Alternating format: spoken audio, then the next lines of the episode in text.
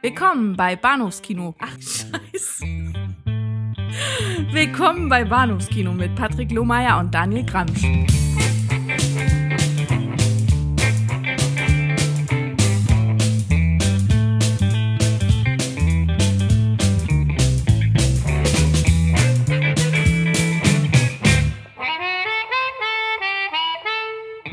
Hallo und herzlich willkommen zur Episode 157 des Bahnhofs Kino Podcast. Mein Name ist Patrick und bei mir ist der Daniel. Hallihallo. Hallo in weiter Ferne. Ich im ja. tiefsten Westen Deutschlands, du im, naja, fast allertiefsten Osten. ja, ja es, es, es, geht noch ein bisschen weiter rechts rum, richtig, genau. Ja. Oh je, ähm, zum Glück könnt ihr das nicht sehen. Ich sitze hier irgendwie an einer Raststätte in einer äh, Toilette und habe mir gerade von der von einer, von einer Crack-Hure, die aus dem Robocop Detroit geradezu entflohen schien, eine, eine Prepaid-Karte geliehen und äh, Podcast jetzt darüber. Deswegen halt das so, okay. Ja. Mhm. ja, das, äh, man kann auch die Klosteine plinkern hören im Hintergrund. wow. Ja, und ähm, Wenigstens das, du jetzt äh, mein Herpes gerade. Wow. Das ähm, läutet uns auch stimmungstechnisch schon so richtig äh, schön ein und bereitet uns gut vor auf den heutigen Abend, wo wir über zwei äh, Werke, Werke reden aus der schmutzigen Feder von äh, Frank Miller. Einmal mhm. war direkt involviert als äh, Drehbuchautor, als, als Co-Autor und einmal eben als äh, ja, Schaffer der, der Comic-Vorlage, auf dem der zweite Film, über den wir heute Abend äh, reden, basiert. Wir reden zum einen über den wenig geliebten äh, ersten, das erste Sequel zu Robocop, nämlich Robocop 2 von Irving Kirschner aus dem Jahr 1990. Äh, gucken mal, ob der so schlecht ist, wie es äh, sein Ruf besagt und äh, reden dann über ein, ein, ein sehr viel beliebteres Werk. Zumindest war es sehr beliebt, als es 2005 in die Kinos kam. Sin City, äh, wie gesagt, die Adaption äh, von Robert Rodriguez äh, basierend auf drei Comics oder wie ist der äh, Kulturkonnoisseur sagt, Graphic Novels von Frank Miller. Mhm. Ja, da kann man mit ganz vielen Wörtern um sich schmeißen, wenn man über Sin City redet. Uh, Graphic ja, ja, ja. Novel, Neo-Noir. Wow, ja, gerne gehört, ja. Ja, ja. Aber Daniel, äh, zuerst, ich glaube, du wolltest zum Kinotipp loswerden. Denn was, was ist gestern in den Kinos gestartet? Was ist gestern in den Kinos gestartet? In den Kinos ist äh, gestern was gestartet, was ich schon ein paar Tage vorher glücklicherweise in einer Pressevorführung sehen durfte. War sehr happy. Das war alles nämlich auch sehr, sehr, sehr, sehr nett gemacht. Äh, und zwar der neue von den Coen-Brüdern. Äh, Hail Caesar. Ähm, eine quasi Hollywood-Revue von Stars ohne Ende und äh, Kurzauftritten, kleinen Vignetten, äh, die, die das, das, das die vergangene goldene Ära der, der, der 50er, das, ist das ausgehende Starsystem, äh, feiert und äh, noch, noch, noch ein paar politische Aspekte mit reinbringt, die halt zu der Zeit sehr, eben Hollywood umtrieben.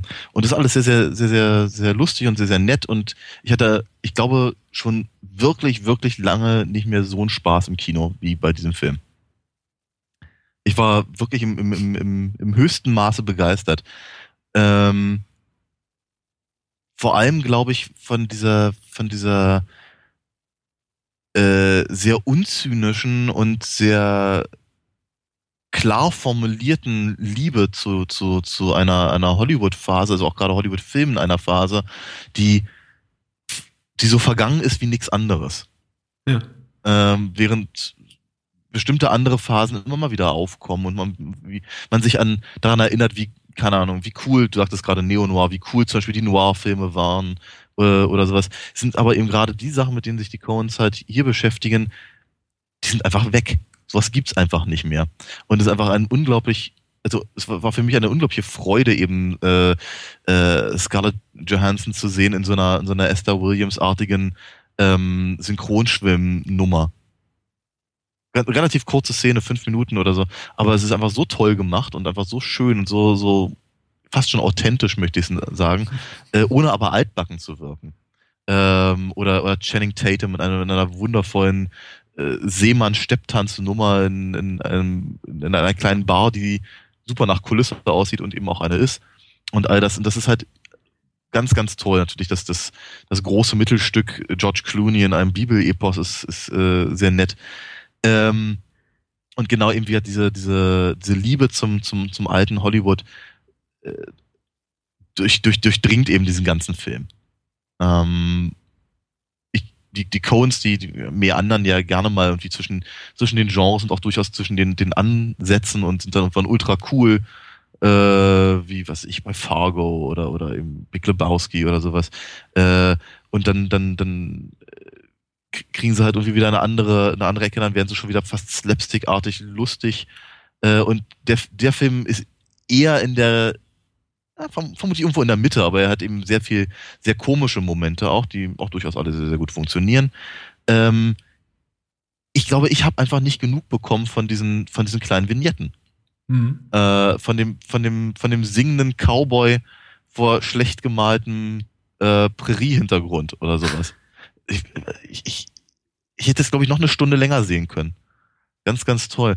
Äh, auch die, auch die, die Rahmenhandlung, äh, Josh Brolin als, als, als Hollywood, ja, Produzent, Studioboss, äh, der so seine Nöte hat, eben und wie diesen ganzen, ganzen Affenzirkus da äh, ähm, ähm, zu koordinieren. Das ist, das ist tatsächlich ganz, ganz nett gewesen. Ich fand die, ähm, zumindest die Story, mit der sie ja, glaube ich, ganz gerne werben, nämlich eben George Clooney wird, wird entführt von, ähm, äh, von äh, kommunistischen Autoren von der, von der, von der Blacklist damals. Mhm.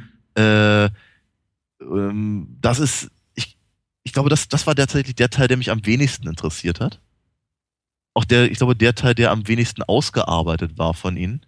Ähm, mit ein paar, ein paar ganz interessanten Ansätzen und, und, und Seitenhieben, aber ohne, also ich glaube, ich glaube, man musste diese, diese Geschichte noch halbwegs im, im Hinterkopf haben, um da nicht komplett verwirrt zu sein, was denn das eigentlich alles soll. Und ich fand auch die Auflösung nicht ganz so gelungen.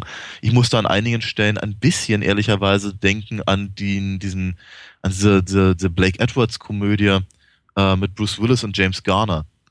Ähm, Blind Date? Nee, Sunset. Oh, okay, ja. Äh, Bruce Willis spielt Tom Mix, also, also Hollywood Cowboy und James Garner ist White Earp, also ein richtiger mhm. Cowboy. Und die müssen halt einen, einen äh, ich glaube, einen Mordfall war's oder so. Auf jeden Fall ein, was und ein Krimi und eine Krimi-Geschichte müssen sie halt aufdecken im alten Hollywood. Und äh, da endet ehrlicherweise auch die, die, die, der Vergleich schon wieder. Ja. Aber dennoch musste ich ein oder zwei Mal dran denken, weil eben natürlich einer der Hauptdarsteller äh, ist eben halt so ein, so ein, so ein, so ein äh, soll ich sagen, so ein so, so, eine, so eine Außenseiterfigur, halt ein Cowboy mitten in Hollywood, der dann eben genau in diese, in diese Clooney-Geschichte ähm, halt reingezogen wird der uns ziemlich cool ist. Also die, die ganze, die ganze, äh, die ganze Geschichte um, um, um diese Figur funktioniert auch sehr, sehr gut. Ähm, ansonsten vielleicht noch kurz zu erwähnen, ich hatte es glaube ich am Anfang ganz kurz erwähnt, äh, ein Haufen Stars in ein oder zwei Minuten Auftritten. Das hat schon, das hat schon fast Robert Altmansche äh, Züge angenommen, hatte ich so das Gefühl. Ähm, wenn, wenn, wenn Christopher Lambert einfach mal kurz irgendwie quasi durchs Bild läuft und, und äh, wie drei Wörter mit, mit, äh, äh, mit George Brolin ähm, äh, wechselt oder Francis McDermott ähm, mal kurz als kaum erkennbare Cutterin einen, einen, einen, einen lustigen Auftritt hat. Ralph Fiennes eben ähm, ähm, Sprachunterricht gibt und all das. Das sind aber ganz, ganz, ganz kurze Momente eben nur ähm, wo ich mir so das Gefühl, wo ich so das Gefühl hatte, die waren doch allesamt nicht länger als einen Tag am Set, oder? Mhm. Ähm, da ist sag mal, da, da, da muss, ich, ich finde, da, da, muss der Film mal ein bisschen aufpassen, dass es nicht, nicht eher so zum, äh, zum Spot the Star Spiel wird. Mhm. Und wie, äh, dass, dass man irgendwie äh, sich überlegt, ist das jetzt gerade John Goodman hinter dem Bart? Ja, ja. ja ja, oder äh, und dann eben dann eben rausgerissen wird aus der ganzen Nummer. Allerdings finde ich es ganz witzig, dass auf die Art und Weise Clancy Brown und Christopher Lambert äh, mal wieder in einem Film zusammen sind. Oh. Auch wenn sie keine Szene haben. Trotzdem ist es lustig. Ähm, nee, aber wie gesagt, also ein, ein, ein, ein, ein, wirklich begeisterungswürdiges äh, Kinoerlebnis, gerade eben für, für Leute, die eben nicht vergessen haben, dass, wa warum wir eigentlich Filme so lieben. Weil es eben auch ganz dringend um das Kino geht und um auch die, logischerweise die, die Zeit, in der die Filme entstanden sind oder entstehen. Ja. Oh, schön. Das hört sich super reizvoll an. Ich bin auch sehr, sehr gespannt drauf. Äh, ich glaube, dieses Spot the Star-Problem, beziehungsweise dieses, dieses, dieses inflationäre, äh, ähm, wir schmeißen noch einen Star hier rein und guck mal, wer, wen wir noch gewonnen haben, ist, glaube ich, gerade ein Problem, was Zoolander 2 hat, nach allem, was ich von mm. dem Film gehört habe. Aber mm. ich meine, ich, ich freue mich auch wahnsinnig auf Hell Caesar, weil ähm, für, für mich scheint er so die, die, die, die nicht zynische Antithese zu sein zum doch sehr zynischen Barton Fink, den ich sehr, sehr hm. liebe, aber der eben extrem düster ist und der eigentlich hm. mehr äh, Krimi-Drama ist als äh, mhm. äh, Komödie. Zwar auch irgendwie den, den typisch, den Cohen typischen absurden Humor pflegt, ohne den es ja eigentlich kaum geht, außer vielleicht in ein, zwei, mit ein, zwei Ausnahmen in ihrem, in ihrem Schaffen, aber ähm, ich finde es ich, ich finde es immer ähm, ich fand es immer schön bisher, wenn die, wenn, wenn die Cones so in, in, in diese Zeit zurückreisen. Also in ja. die Zeit von, von Hudsucker Proxy oder Barton Fink. Genau. Ich immer mit, mit sehr, sehr schönen Resultaten und äh,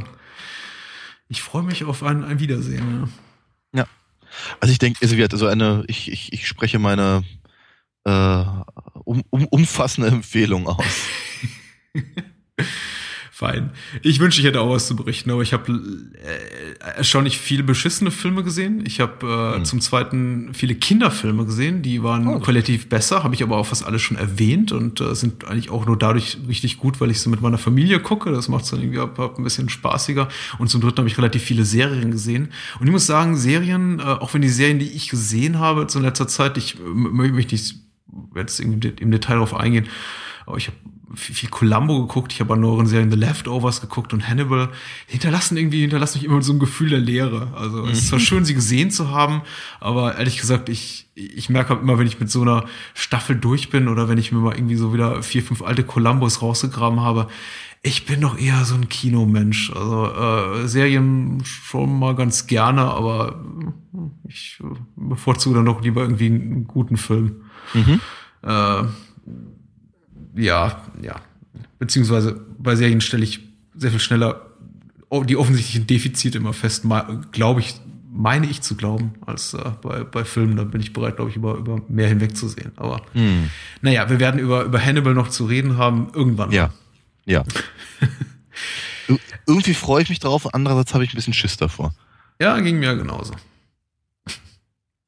Hm. Und äh, das wird sich, äh, ich glaube, diese Haltung wird sich nachdem du die dritte Staffel geguckt hast, auch nicht groß geändert haben. Okay.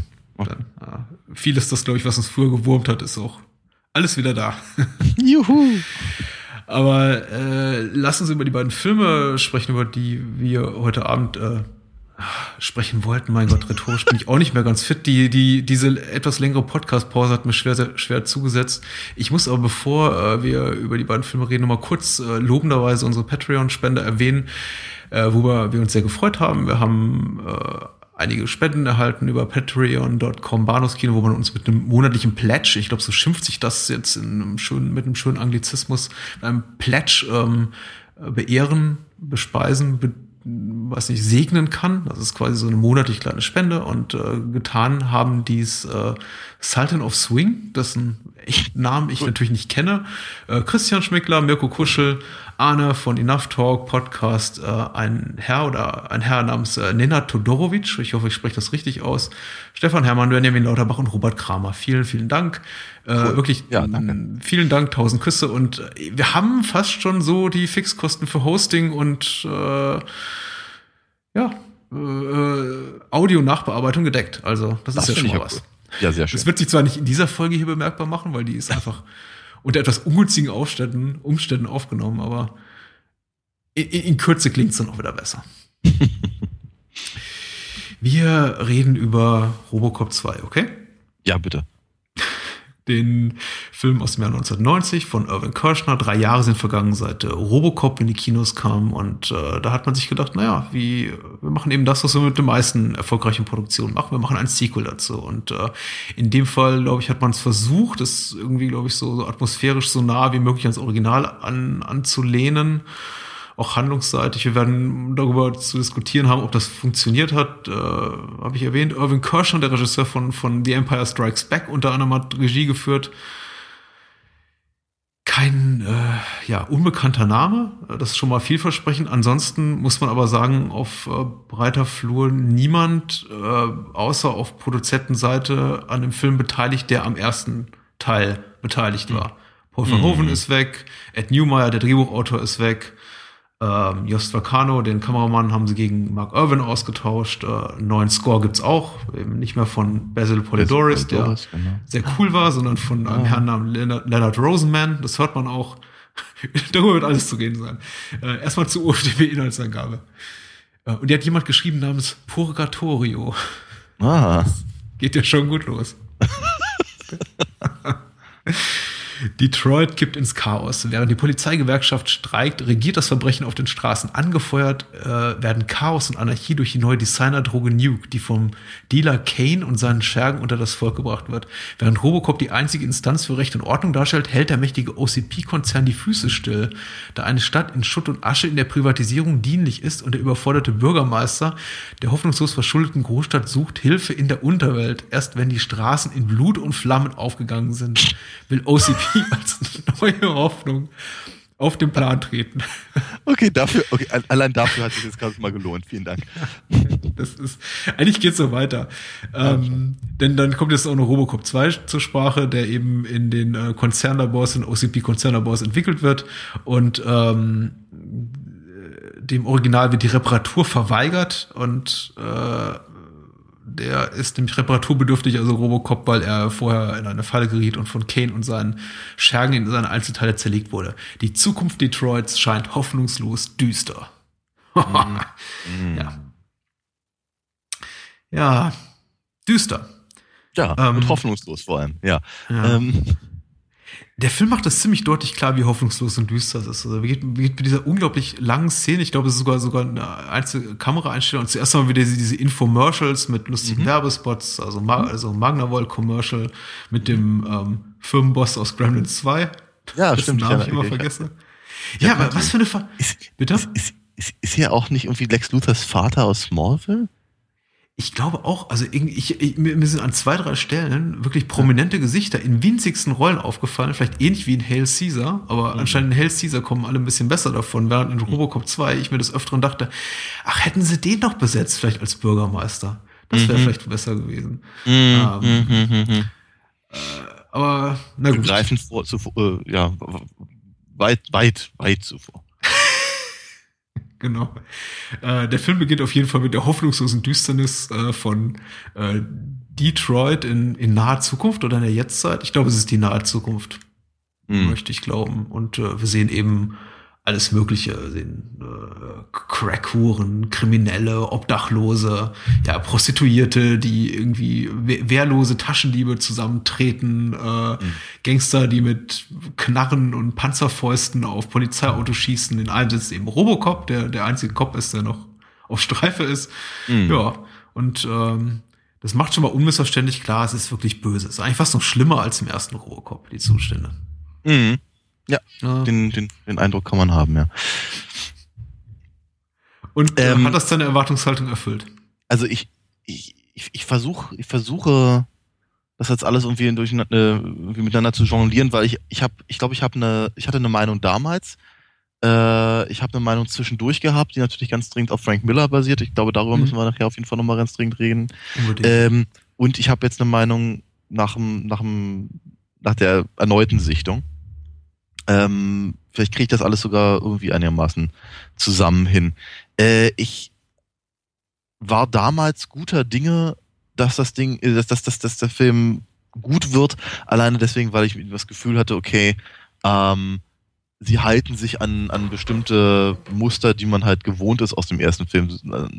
Die halt Infomercial war, war, war das Stichwort Mhm. äh, damit zu, zu beginnen und dann eben auch äh, in die in die ähm, die, in die Talkshow praktisch zu gehen, die mit den Talkshow, die Nachrichten zu gehen, mit den gleichen Anchor People äh, wie halt ähm, im ersten Film und so. Das ist das, ich denke, das ist alles ganz cool. Das ist, das funktioniert eben relativ gut als ähm, als gewollte Verbindung eben zum ersten Film.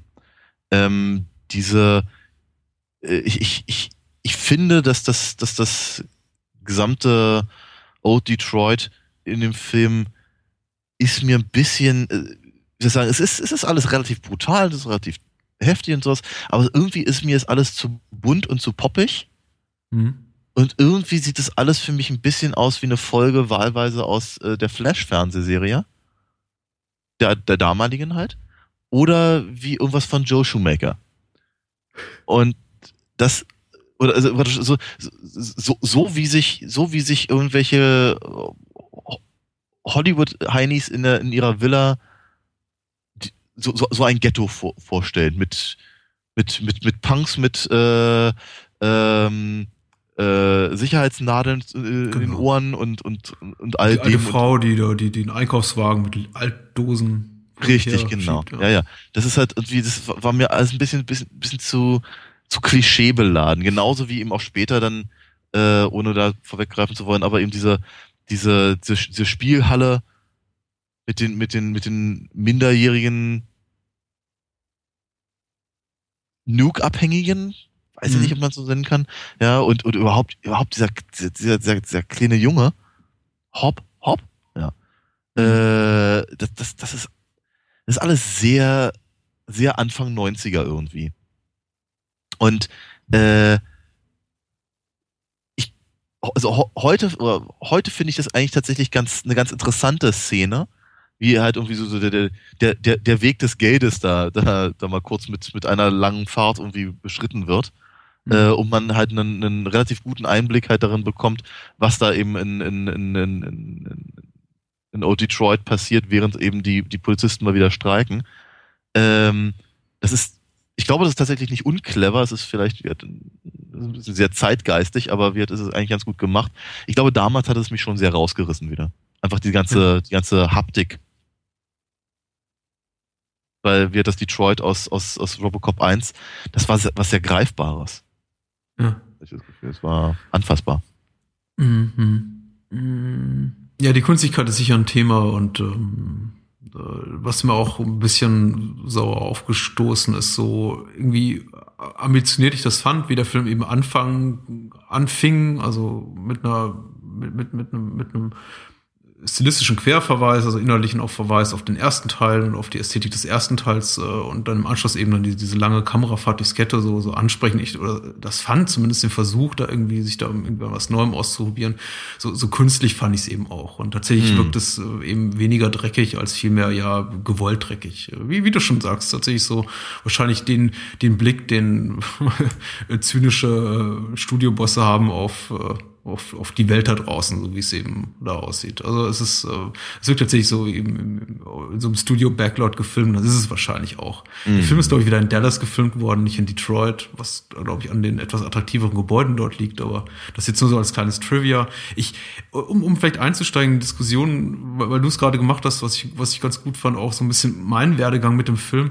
Ich bin, glaube ich, relativ schnell auf den Film gestoßen, nachdem ich den ersten gesehen hatte. Ähm, den ersten hatte ich damals im Privatfernsehen gesehen, mit an Sicherheit grenzender Wahrscheinlichkeit, ist nicht auf Video und bestimmt nicht im Kino. Und dann kurz darauf eben auch den zweiten gesehen, der wahrscheinlich auf demselben Sender lief eine Woche später. Äh, ich, okay. ich gehe mal stark davon aus. Und äh, war da wahrscheinlich junger Teenager und hab den ich glaube, ich fand ihn damals gut, aber ich glaube einfach auch nur aufgrund der Tatsache, dass es eben Film war mit einer Altersfreigabe für Erwachsene und ich hatte es irgendwie geschafft, äh, an meinen Eltern die Tatsache vorbeizumogeln, dass ich mir eben mhm. diesen Film angucke. Und die waren mhm. schlafen und ich habe mir den Film angeguckt und es war natürlich ach so toll und äh, habe aber wenig konkret in Gedächtnis behalten, außer eben, glaube ich, die diese frühen äh, Szenen, in denen sie die die ersten Robocop 2 Prototypen testen, die ich sehr ja. Ja. Äh, beeindruckend fand damals tricktechnisch. Äh, die, sie ist auf jeden Fall immer noch prägnant, glaube ich. Ja.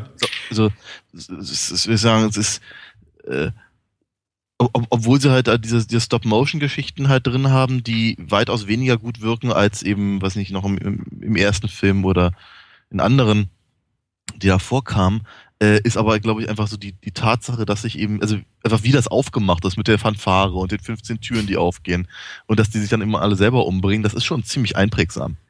Ja. Und ich glaube, es ist auch einer der wenigen Momente und deswegen funktioniert er auch so gut, in dem, glaube ich, Robocop 2 ziemlich genau den Humor des ersten Teils trifft. Ja.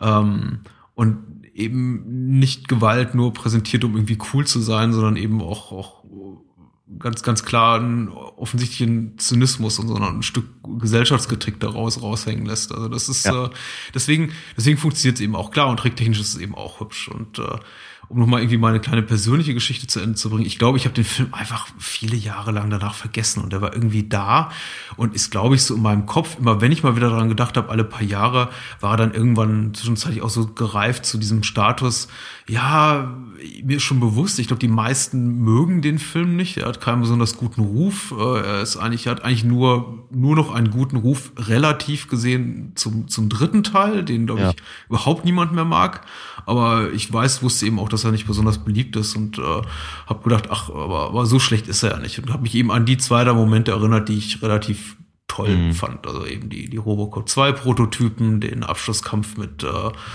äh, hier Kane als Robocop 2 und, und Peter Weller als Robocop und äh, die Einzelmomente, in denen Ed 209 noch auftaucht in, in, in, in der TV-Berichterstattung. Also mhm. äh, ja, das ist irgendwie alles, alles ganz hübsch. Und ich meine, der Film hat ja auch ein, zwei ganz hübsche Action-Szenen. Jetzt habe ich ihn, glaube ich, wirklich äh, in, in, in voller Länge ernsthaft, glaube ich, zum ersten Mal wieder gesehen seit 20 Jahren ungefähr. Okay.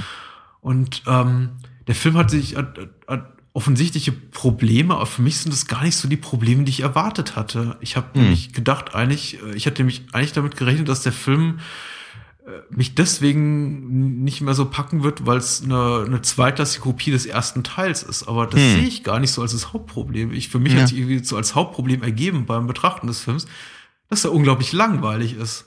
Ja. Die ersten 70, 80 Minuten. Weil hm. echt verdammt wenig passiert. Okay. Interessanterweise, also ich, ich war komplett bei dir, bis du 70, die ersten 70 bis 80 Minuten warst. weil ich, okay. weil, weil, ich das alles tatsächlich noch deutlich interessanter finde als den ganzen, ganzen Quatsch, der nachher kommt. Ja. Aber ich sehe, ich sehe, also ich sehe, ich, ich finde aber, ich finde deine, finde deine, deine Zusammenfassung ansonsten aber tatsächlich auch sehr gut. Ich glaube, ich habe ihn auch nicht mehr so lang, äh, seit, seit, seit, äh, seit damals in voller Länge gesehen. Äh, ich hatte aber auch nie das Bedürfnis, ihn in voller Länge zu sehen, weil ich mhm. ihn nämlich tatsächlich von Anfang an eben einfach nicht besonders gut fand. Mhm. Äh, bei, bei mir ist was ja immer oftmals eine ganz, einfach eine ganz emotionale Ebene. Was, was mich, was mich damals, als ich den gesehen habe, und ich habe, ich habe Robocop 1, naja, man sagt es nicht, aber trotzdem, also der, den ersten Film der mhm. Reihe, ähm, hatte ich gesehen quasi sofort, als er eben auf Video rauskam. Das, ähm, und, und, und Robocop 2 dann entsprechend äh, später, und ich war halt total, total heiß drauf. Ähm, und mich hat es ja erstmal schon mal gestört, dass eben die, die, die, die Musik von, von Basil Polidoris nicht mehr drin ist. Mhm. Na, weil die ist eben einfach ein ganz, ganz großer, stark, äh, starker und, und, und, und emotionaler Faktor des, des, des ersten Films. Ähm, dann, dann eben die, dann eben dieser, dieser, dieser, diese seltsame Entscheidung, dass, äh, dass, dass, dass äh, Alex Murphy, der ja, der, der im ersten Film quasi darum kämpft, wieder er selbst sein zu dürfen und der den Film auch genau damit, der, mit dieser Erkenntnis halt beendet, im mhm. Prinzip eigentlich wieder das, das, das, das gleiche Dilemma hat. Und wie, und irgendwie ist er halt wieder denn doch nur die Maschine auf der Suche nach sich selbst und, und denkt, ich dachte mir, er hat sich doch schon gefunden. Mhm. Das ist irgendwie eine ganz, ganz komische Entscheidung, äh, die sie da getroffen haben, wo ich irgendwie das Gefühl hatte, die wussten nicht so genau, was sie mit der Figur dann tatsächlich machen sollen, nachdem halt dieser Teil äh, der Geschichte erzählt war. Ähm, ja. Dass dann ja. aber auch gleichzeitig eben im äh, Robocop und eben auch gerade die Geschichte mit, äh, mit Lewis äh, eben so, so, so, so an die, an die, an die Randlinie, an die, in die Peripherie des Films äh, verschoben wurde, fand ich auch nicht so schön. Und es gibt genug Ansätze. Und ich glaube, das ist der Punkt, an dem ich jetzt gerne zum, zu, zu, zur aktuellen äh, Wahrnehmung rücken will, jetzt in diesem Teil. Ähm, der Film hat einen Haufen wirklich guter kleiner Szenen und ganz interessante Momente und interessante Konzepte und die führen dann nirgendwo hin. Mhm. Und sie werden nicht ausgearbeitet. Und ähm, das bleibt irgendwie nur erwähnt und es ist, es, es, äh, ich habe ich hab immer so den Eindruck, verdammt, da, da, da stand irgendwas anderes, viel, viel Größeres hinter. und dann haben sie es irgendwie, keine Ahnung, aus, aus, aus Budgetgründen oder sowas zusammengestrichen, haben aber nicht darauf geachtet, dass das, was sie zusammengestrichen haben, noch zusammenpasst. Ja. Alleine so eine Kleinigkeiten, wie was sie ganz am Anfang, wenn sie, wenn sie, wenn sie Kane eben äh, erwähnen, also wenn, wenn sie ihn als als Terroristenanführer äh, erwähnen und irgendwie vom Cult of Kane reden und das wird nie wieder erwähnt in dem Film. nie wieder. Aus, aus, aus, außer dass Tom Noonan irgendwann mal irgendwas von Jesus quatscht, ist halt ehrlicherweise nichts von dieser, von diesem Ansatz, auch nur Ansatz, also, also in irgendeiner Form da drin in diesem Film. Der Film, der Film quatscht ständig von, von, von Jesus, äh, aber immer mit Bezug auf Robocop. Und ja. das eben was, was im ersten, ich meine, das war eben auch Motiv des aus dem ersten Teil, was offensichtlich, ich meine, äh, was, was ja auch äh, Paul Verhoeven und, und also Ed Newmeyer, der, der Drehbuchautor, bewusst lanciert haben, eben dieses, dieses Jesus-Bild. Und äh, mhm. jetzt im zweiten Teil habe ich auch gedacht, okay, wir müssen es irgendwie nochmal unterstreichen, wir lassen irgendwie immer, immer, immer, immer Figuren darauf hinweisen. Also Tom Noonan tut das, aber äh, äh, äh, später glaube ich auch einer, einer der Polizisten, dass er eben so diese, diese postmoderne, diese postmoderne Jesus-Figur ist und bla bla bla und pipapo und alles irgendwie aus jedem Subtext wird plötzlich hier Text. Äh, mhm. Du hast absolut recht. Äh, die, die, die ganzen Plotlines bleiben immer in, in Ansätzen, ich möchte nicht mal sagen guten Ansätzen, weil die meisten Sachen sind einfach nur Ideen, würde ich jetzt mhm. völlig wertfrei einfach mal so sagen. Äh, ich weiß noch nicht, ob die gut sind oder schlecht. Ich wüsste nur, ob sie gut sind oder schlecht, wenn sie irgendwo hinführen würden, aber das tun sie eben nicht. Du hast ja absolut recht, dieser, dieser, dieser Kultführer. Ich meine, äh, die Figur des Kane zum Beispiel, profitiert enorm davon, dass sie von Tom Noonan gespielt wird, der einfach eine ja. eindrucksvolle Erscheinung ist, der auch ja. Francis Dollar halt im Manhunter war und äh, der einfach einen super Schurken immer abgibt. Äh, ich finde, dadurch profitiert die Figur unglaublich, wenn, wenn, wenn der nicht von einem so guten Darsteller gespielt würde. Ja. Man würde sich denken, was, was, warum machen die eigentlich so einen Aufriss um den? Weil immer, mhm. wenn man ihn sieht, und man sieht ihn sehr, sehr selten, und äh, wenn man ihn dann mal irgendwie ein bisschen länger sieht, ist er ruckzuck Robocop 2 und dann ist er einfach nur noch ein Computergesicht. Ähm, schlechtes. Dann ist er ein schlechtes, ja natürlich. Also anno 1990 Computergesicht. Dann, wenn man den Kane mal sieht, also noch in, in, in menschlicher Form, dann ist er eigentlich meistens steht er in irgendwelchen Fabrikhallen rum oder in kleinen Räumen umgeben von seinen drei, vier Schergen. Also irgendwie mhm. zwei Handlanger, irgendwie dann noch seine, seine, seine, seine Freundin, Partnerin, keine Ahnung. Mhm. Gespielen. Gespielen, genau. Und eben Hopp, der kleine Junge. Ja. Ähm, und das war's eigentlich. Also ja. da ist nichts von, von, von einem Kult äh, zu sehen. Und äh, genauso, ja, klar, das äh, alles bleibt in Ansätzen stecken. Die Geschichte mit, mit Alex Murphy und und seiner Frau. Frau. und seinem Kind. Äh, das führt nirgendwo ja. hin. Dann gibt es eine Szene mit dem, mit dem Anwalt äh, von, von Mrs. Murphy, äh, der sich in, in, in ganz schlechtem expositorischem Gerede dann vorstellt, irgendwie mit irgendwie hier, my name is Tom Delaney, I am the lawyer, bla bla bla bla bla. Und er steht eigentlich die ganze Zeit im Hintergrund und wartet darauf, dass er sich vor die Kamera treten darf und sich vorstellen kann. Ich fand das, die Szene ja. vollkommen unangenehm. Ja. Und äh, schließt dann eigentlich ab, dieser, dieses, dieser Plot mit äh, damit, dass eigentlich Robocop, also Alex Murphy, total creepy seiner Frau gegenübertritt und sagt, äh, ja. hier, ähm, touch me. Ja, ja. Und dann so, genau. Das ist psychologische Grausamkeit hoch 10. Ja. Macht ja. den auch noch komplett unsympathisch, touch me und dann, dann fässt sie ihm an und er sagt dann, ähm, I'm not your husband, I'm just a machine oder sowas, ne? Ja. Ja, wenn, wenn, wenn, wenn das, wenn das wenigstens irgendeine Form von, von, äh, ja, wie soll ich sagen, einfach, ja, emotionaler Wucht oder sowas gehabt hätte. Ich habe so notiert. Er sagt, er sagt, your husband is dead. I don't ja. know you. ja, ja. Aber wenn dann, aber stell, stell dir das jetzt eben nochmal vor, irgendwie eben mit zum Beispiel äh, äh Polydoris' Score, hm. noch äh, der, der, ist irgendwie äh, äh, allein, ja, denk, denk mal an die Szene, wenn, wenn, äh, wenn er im ersten Film äh, durch, durch sein altes Haus läuft, zum Beispiel, weißt du? Hm.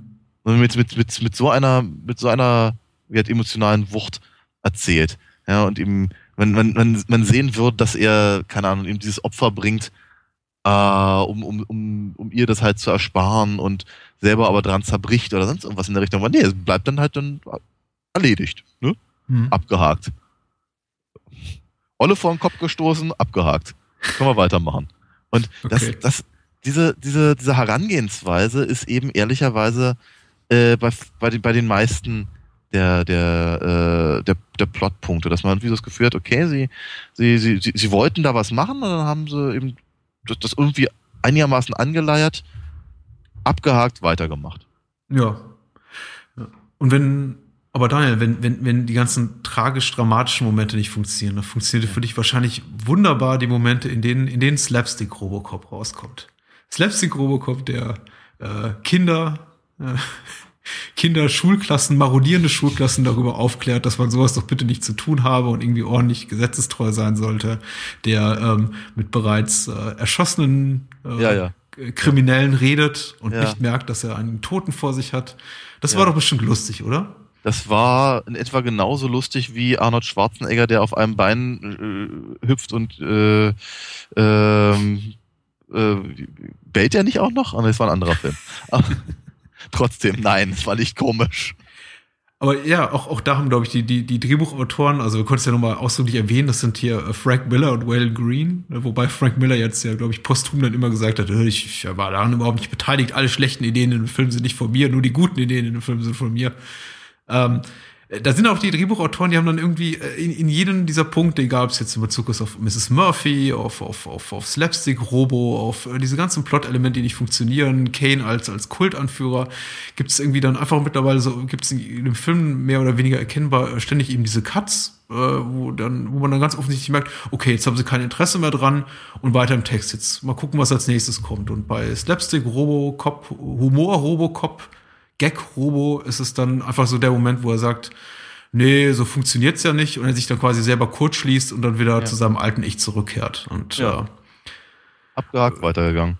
ja, es, mich, mich, also mich hat's extrem gestört, diese, diese multiple Persönlichkeit, die Robocop hatte in dem Film, hat mich, äh, hat mich enorm genervt. Und nicht nur, weil ich dachte, ach, der Humor ist nicht lustig, äh, sondern eben, weil ich auch, ich meinte, man konnte sogar Peter Weller bei, bei seinem Spiel auch anmerken, er weiß selber nicht genau, was er da tut.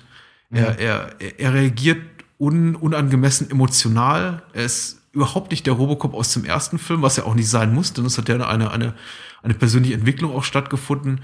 Aber dann, ja, wie du es auch eben schon erwähnt hast, meint der Film eben zwischendurch, er müsste zurück so zu seinem Roboter selbst. Und man kann nie, äh, man, man weiß nie ganz genau, wem man jetzt begegnet.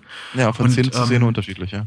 Ja, es funktioniert über, es funktioniert überhaupt nicht. Es hat keine ein, einheitlich, einheitliche Tonalität. Und äh, äh, das ist tatsächlich, wird mehr und mehr ein Problem. Und am Anfang des Films habe ich, war ich ein bisschen irritiert, ob der, der offensichtlich stark emotionalen Gesten und des Gehabes, das Robocop eben hat, auch wenn er irgendwie auf, auf, auf kriminellen Jagd geht, wo er dann anfängt, plötzlich zu brüllen und, und Leute, ja, pardon my French, irgendwie zusammenzuscheißen dachte ich, okay, ja, das ist jetzt eben der, der, der neue Robocop.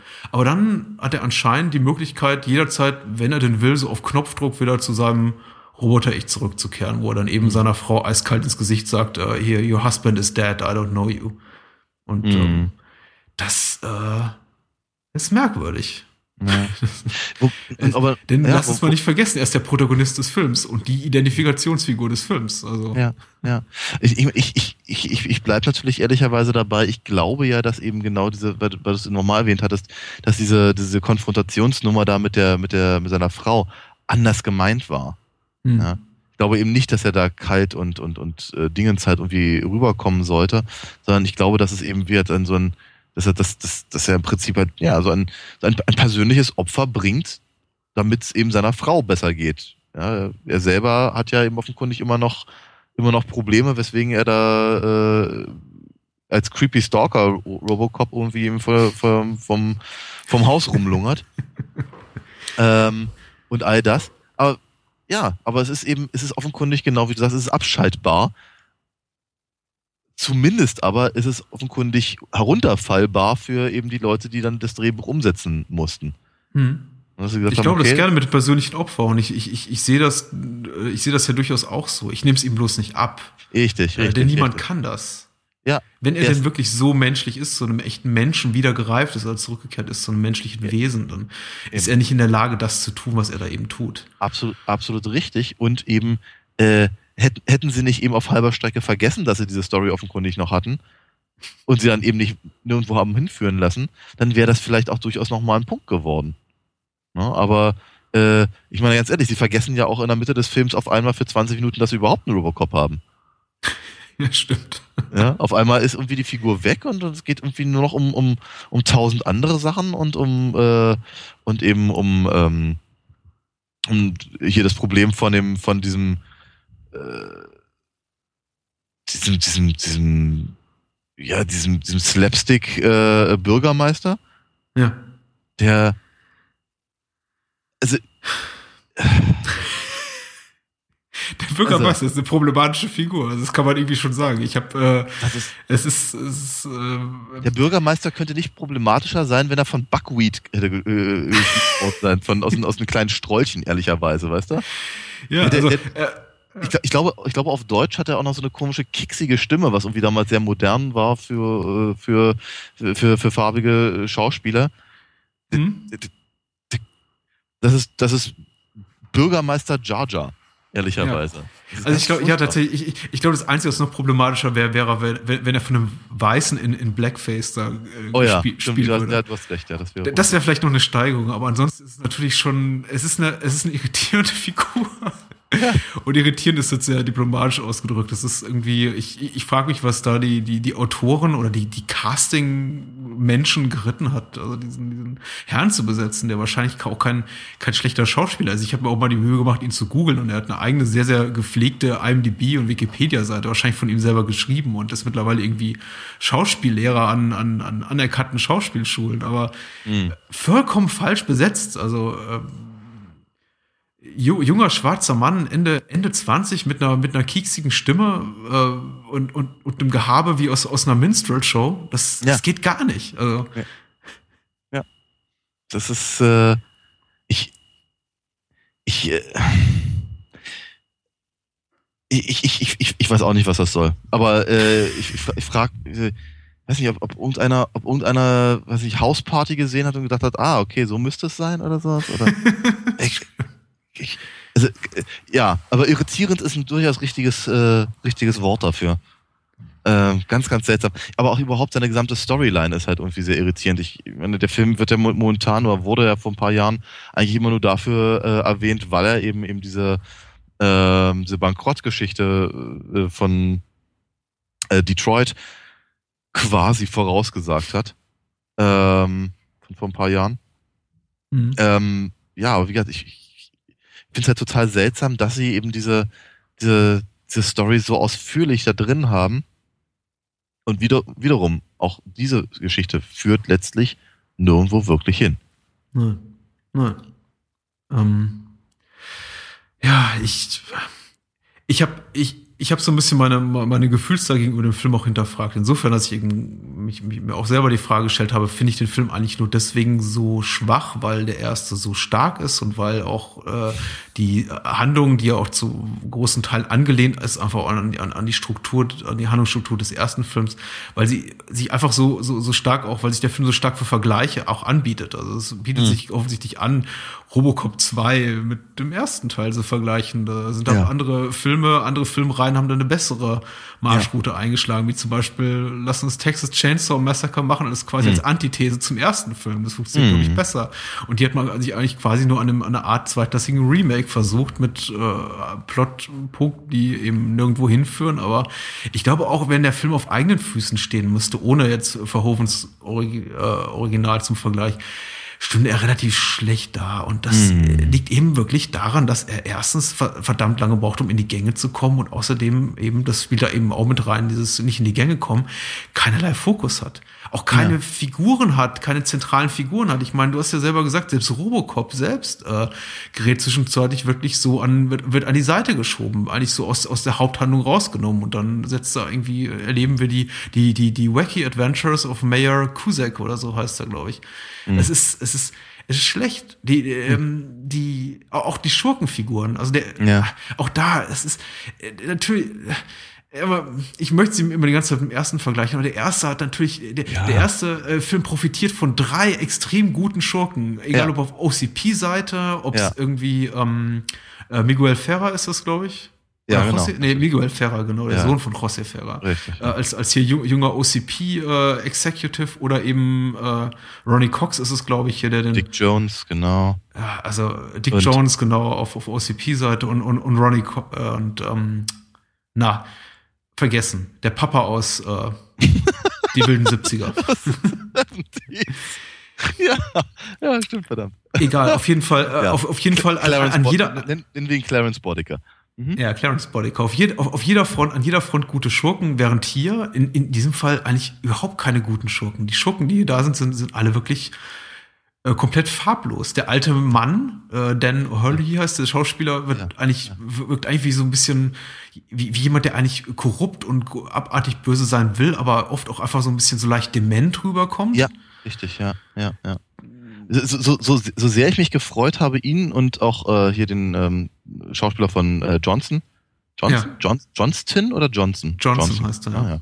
ja. Ähm, ähm, halt wiederzusehen. Also es ist halt einfach irgendwie nett, diese ganzen Figuren nochmal dann da drin zu haben.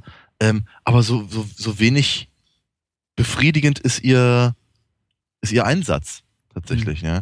Und eben hier mit, äh, ähm, mit Dr. Fax, äh, das, das, das funktioniert einfach nicht, ja. Die hat eben nicht das, sie hat eben nicht das Format, ehrlicherweise. Und äh, ich, ich glaube, man hätte auch mit diesen Figuren durchaus noch ein bisschen mehr machen können. Ja, mhm. also auch gerade gerade zum Beispiel so dieses, dieses, dieses äh, angedeutete, fetischisierte im Prinzip mit äh, mit mit mit mit Kane und und dem und dem Robocop 2, was übrigens nebenbei erwähnt auch so ein Punkt ist, den ich ganz furchtbar fand damals, dass der Film Robocop 2 heißt und natürlich muss ein zweiter Robocop drin vorkommen, mhm. der dann Robocop 2 ist. Das ist so, so schlimm, das ist wie, das ist wie, keine Ahnung, der, der, der, der, der zweite Direct-to-Video-Film von, äh, von, von Splash, der Splash, 2 heißt, aber T-O-O. Und so, so, eine, so, eine, so eine merkwürdige, so, so, so, so, so, so ein Halbwortwitz, der irgendwie einfach nur ein bisschen doof ist, ehrlicherweise. ähm, aber das nur nebenbei erwähnt. Äh, aber ja, das, das, das kann natürlich alles überhaupt nicht mithalten und eben, ähm, wie gesagt, die, auch diese anderen, die anderen Schurken, Hop ist halt wirklich ein, ist ein Problem mit diesem, dieses, dieses, dieses Kind, dieses elendige, äh, und, und, und äh, oder, ja, oder der, oder hier der, dieser, dieser, dieser, dieser, dieser weiß nicht, Rockabilly oder was es sein sollte. Mhm. Die sind, sind einfach, das sind Cartoon-Charaktere. Die, die sind, die könnten, die hätten ehrlicherweise auch genau so äh, in, äh, in, in Warren Bettys ähm, äh, Dick Tracy auftauchen können. Ja. 唉。Ich, äh, ich, ich suche händeringend nach irgendwelchen guten Sachen, die ich mal bei den Filmen sagen kann. Aber ich meine, äh, du, du hast ja auch, auch schon gesagt, er hat irgendwie so seine Momente oder so. Ja, ja. Äh, aha, also so, so Licht, so, so, so Lichtblicke im finsteren Dunkel, qualitativen Dunkel dieses Films, wo man sagt, ach, ach, da ist ja irgendwie so der alte Humor, wenn so mhm. der alte Zynismus wieder rausgekehrt wird. Eben ein, zwei von den Infomercials sind ganz schön. Ja. Es ist schön am Anfang Eto oh nein mal wieder zu sehen und irgendwie auch, auch so ein kleiner Seitenhieb darauf, dass er eben immer noch nicht funktioniert und irgendwie immer noch in, in, in in, in, in äh, Kanalöffnungen stecken bleibt. Ja, ja, ja, ja. Äh, Aber im Übrigen, wo, wo du gerade sagst, in Infomercials wollte ich nochmal ganz kurz darauf hinweisen, dass wir Fabiana Udenio äh, auch gerade neulich hatten im Bride of Reanimator. Mhm, stimmt. Und hier in dem, dem Fall schmiert sie sich irgendwie da dieses, äh, dieses, das, das fand tatsächlich einer der wirklich, äh, einer der cleversten Einfälle, dieses, äh, dieses Sunblock 2000 oder 5000 Mhm. Mit, dem, mit dem kleinen Hinweis, dass, äh, wenn man davon von dem Zeug zu viel nimmt, ähm, das ähm, äh, Hautkrebs erzeugt.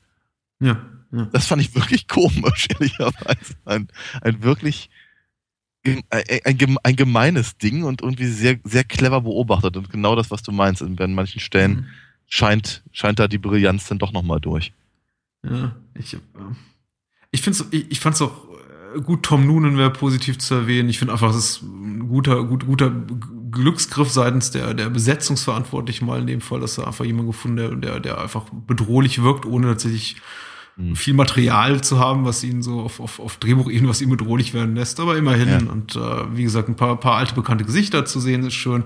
Ich fand diese, äh, diese, diese, diese, diese, diese Nazi-Ästhetik, mit der sie gegen Ende gekommen sind, mit den, mit den, mit den rot-schwarz-weißen mhm. OCP-Bannern, mhm. die da am OCP-Tower runterhängen, mhm. netten Touch ja, nicht sehr leider, subtil, aber durchaus, ja. Hm. Nicht subtil, ne? Le leider schaffen sie es aber nur, dieses Auditorium mit gerade mal irgendwie 20, 30 Statisten zu füllen. Und das fand ich auch dann, ganz schwierig, ja. Mhm. Ja, weil ich auch dachte, also äh, äh, Robocop, Robocop war ein ziemlich großer Erfolg. Also es war jetzt irgendwie nicht die der der der Multimillionen-Dollar-Hit im Sinne von wir haben trotzdem trotzdem plötzlich ein fünffaches Budget im Vergleich ja. zum ersten Teil. Aber auf ja. jeden Fall war es ein relativ großer Hit und ich glaube, der hat auch auf, auf, auf, auf Video wahrscheinlich eine Menge Kohle gemacht. Mhm. Man sollte meinen, sie haben deutlich mehr Geld zur Verfügung für den zweiten Teil und das lässt sich ja. dann auch irgendwie kommt dann auch irgendwie raus so auf der Leinwand. Aber ja. ich finde davon war echt wenig zu sehen. Ja. Der Film ja. wirkt echt fast, wirklich fast schmaler als der erste Teil. Ja, irgendwie schon, ne? Deswegen, vielleicht auch vorhin mein, mein, mein etwas halbgarer Vergleich mit der Flash-Fernsehserie. Hm. Ähm, aber im Übrigen, das mit dem Auditorium, das ist natürlich, also mir, ich, mir fällt es auch irgendwie auf, aber sie haben ja zumindest daraus einen, einen kleinen, einen kleinen äh, Gag ge gemacht oder einen Seitenhieb gemacht, weil das natürlich das äh, äh, wie heißt, wie, wie ist es irgendwie Civic, noch irgendwas, Civic Center oder sowas? Also im Prinzip ein, ein, ein, ein Ort für, für, für die Bürger. Mhm. Und die, die werden halt äh, abgehalten, weil es eben nur für Vertreter der Presse ist, mhm. dieser, dieser Vorführung. Das ist natürlich durchaus äh, äh, ja, so als, als, als Kommentar nicht ganz uninteressant. Ähm, mhm. Geht aber ein bisschen unter in dem, in dem allgemeinen äh, Stahlgewitter, ehrlicherweise, was sie dann eben äh, auffahren. Und ja, ehrlicherweise, ähm, ich, ich fand jetzt beim, beim, beim wiederholten Gucken das Design vom, von Robocop 2 nicht mehr so schlimm wie im, im, im, im ersten. Da, äh, beim ersten Mal gucken meine ich, weil beim ersten Mal gucken hätte ich mir einfach gewünscht, dass das Ding irgendwie ein bisschen, einfach ein bisschen schnittiger ist, einfach vielleicht doch ein bisschen, bisschen Ad 209-artiger oder irgendwas. Ähm, ja. Und ähm, ja, wie gesagt, also das, diesmal gefiel er mir ein bisschen besser, fand aber eben die ähm, dieser diesen, diesen Endkampf auch jetzt nicht so wahnsinnig spannend, muss ich ganz ehrlich sagen. Nö. Und das, und, und wie bereits am Anfang des Podcasts erwähnt, die lassen sich Zeit. Das dauert wirklich lange, lange Zeit, bis überhaupt Robocop 2, haha, ähm, ins Spiel ja. kommt. Das ist dann so rund um Minute 75 äh, auch, auch sowieso auffallen, dass der Film trotz seiner letztendlich, wenn man mal diese ganzen Subplots rausnimmt, die nirgendwo hinführen, äh, erstaunlich doch, dass der Film so lang ist. Ich glaube, knapp, knapp zwei Stunden, was mich jetzt mhm. noch überrascht hat. Und damit eben mal so 20 Minuten länger als der erste Teil. Aber mhm. im Rückblicken sehr viel weniger bietet als der erste Teil. Während man auf ja. den ersten Teil zurückblickt und mindestens äh, zehn Figuren im Kopf hat, an die man sich erinnern kann, weil sie einfach einen bleibenden Eindruck hinterlassen haben. Inklusive ja. Figuren, die auch hier auftauchen, aber eben keinen bleibenden Eindruck hinterlassen, wie zum Beispiel Nancy Allen als, als mhm. Officer Lewis. Ja. Von, von der ich mir wäre sie irgendwie nicht, glaube ich, in, in der allerletzten Einstellung des Films gewesen, als Robocop einen, einen der schlechtesten Puns äh, loslässt überhaupt, äh, nämlich äh, Patience Lewis, we're only human und sich irgendwie dabei so einen äh, Schraub, Schraubstock an, an den Kopf setzt. Mm. Also wäre sie nicht in der letzten Einstellung gewesen, hätte ich fast vergessen, dass sie überhaupt in dem Film ist. Ja. Weil ab und zu, außer, außer, außer ab und zu äh, Murphy von den Seitenlinien ins, in, ins Bild schreien, tut sie eigentlich nicht so wahnsinnig mm, viel. Mm. Richtig. Ich, meine, sie, sie, ich glaube, sie hat so ein oder zwei, zwei sehr, sehr, sehr heldenhafte und heroische Momente, wo sie ja. eben äh, im Prinzip halt Robocop retten darf, was auf der einen Seite zwar sehr freundlich ist, andererseits aber natürlich auch den Fokus von der Hauptfigur nimmt. Mhm. Äh, und eben, ich meine ganz ehrlich, ich meine, Lewis ist natürlich einfach im ersten, im ersten Film ist sie im Prinzip Murphys Verbindung zu seiner, zu seiner früheren Menschlichkeit. Mhm. Ja, zu seinem Job und zu seinem, zu dem, zu dem, was ihn halt ausgemacht hat und all das. Nicht zuletzt deswegen, weil eben seine eigentliche Verbindung eben nicht zu seiner Familie halt komplett gekappt ist. Wenn seine, seine Frau ist halt äh, weggezogen ich glaube, in der, in der, in der Buchversion, die ich damals ja auch gelesen hatte, äh, sie, lebt sie, glaube ich, mittlerweile sogar auf dem Mars oder sowas. Da gab's so, da gab's so eine, so eine, ich glaube, so eine, so, eine, so ein Subplot im Prinzip mit, äh, äh, mit, mit, mit, mit Kolonien, so ein bisschen wie bei Blade Runner oder sowas. Aber ich kann auch sein, dass ich das verwechsel. Jedenfalls, äh, aber, aber sie, sie ist auf jeden Fall nicht mehr da. Und jetzt muss halt, äh, muss halt Lewis im Prinzip in die, in die, in diese Position in irgendeiner Form ähm, reinwachsen, einsteigen, mhm. wie auch immer. Ähm, aber sie geben ihr halt in dem Film gar nicht diese Gelegenheit, das zu tun. Weil sie, weil sie, weil sie eben bemüht sind, halt sie halt weiterhin als, als, als, als taffe Polizistin halt äh, zu, zu verwenden, als, als, als Figur. Mhm. Ähm, und weil sie eben auch die Frau von Murphy eben wieder aus dem, also wieder, wieder rausholen. Und dann eben auch wieder mit ihr nichts machen. Ja, Schwierig. Ja. Probleme über Probleme. Lass uns ja, ja. Äh, vielleicht über, über den Umweg des Herrn, äh, über den wir eigentlich so den ganzen Podcast aufgehängt haben, an dem wir den Podcast aufgehängt haben, nicht an, an Frank Miller, so, ja. seines Zeichens Schaffer von hier äh, ja, Sin City und 300 und äh, Rückkehr, Rückkehr des dunklen Ritters. Wie hieß das genau. so? The Dark, Knight, ja, Dark Returns. Returns. Genau. Ähm, lass uns über ihn kurz reden. Er hat einen kurzen äh, Gastauftritt als, als glaube ich, Chemiker, Frank. Drogen. Genau. Hm? Ja, Frank heißt er. Chemiker Frank, genau. Darf dann auch sterben, offscreen, mhm. aber offensichtlich tot.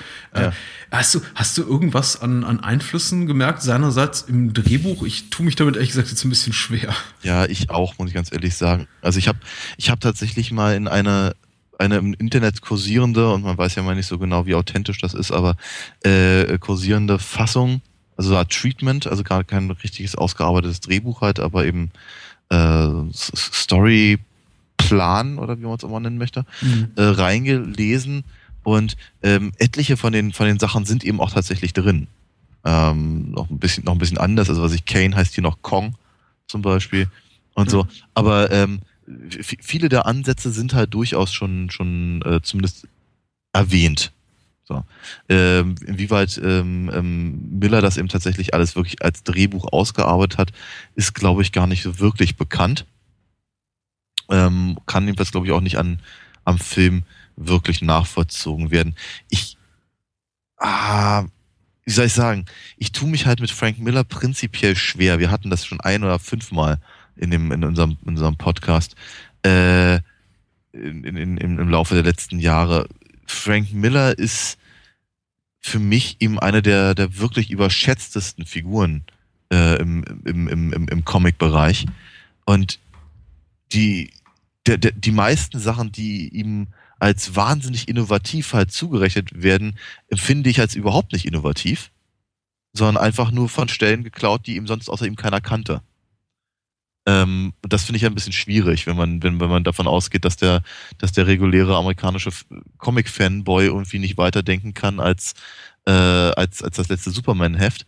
Ähm, finde ich es eben einfach nicht so wahnsinnig originell, sich eben einfach zeichnerisch zu, zu mindestens 98 Prozent komplett auf Hugo Pratt zu, zu, zu, zu stützen den eben ehrlicherweise zu der Zeit, als er eben hochkam, Anfang der 80er mit seinen, mit seinen Sachen, eben nun mal niemand kannte in dem Bereich, in dem er gearbeitet hat.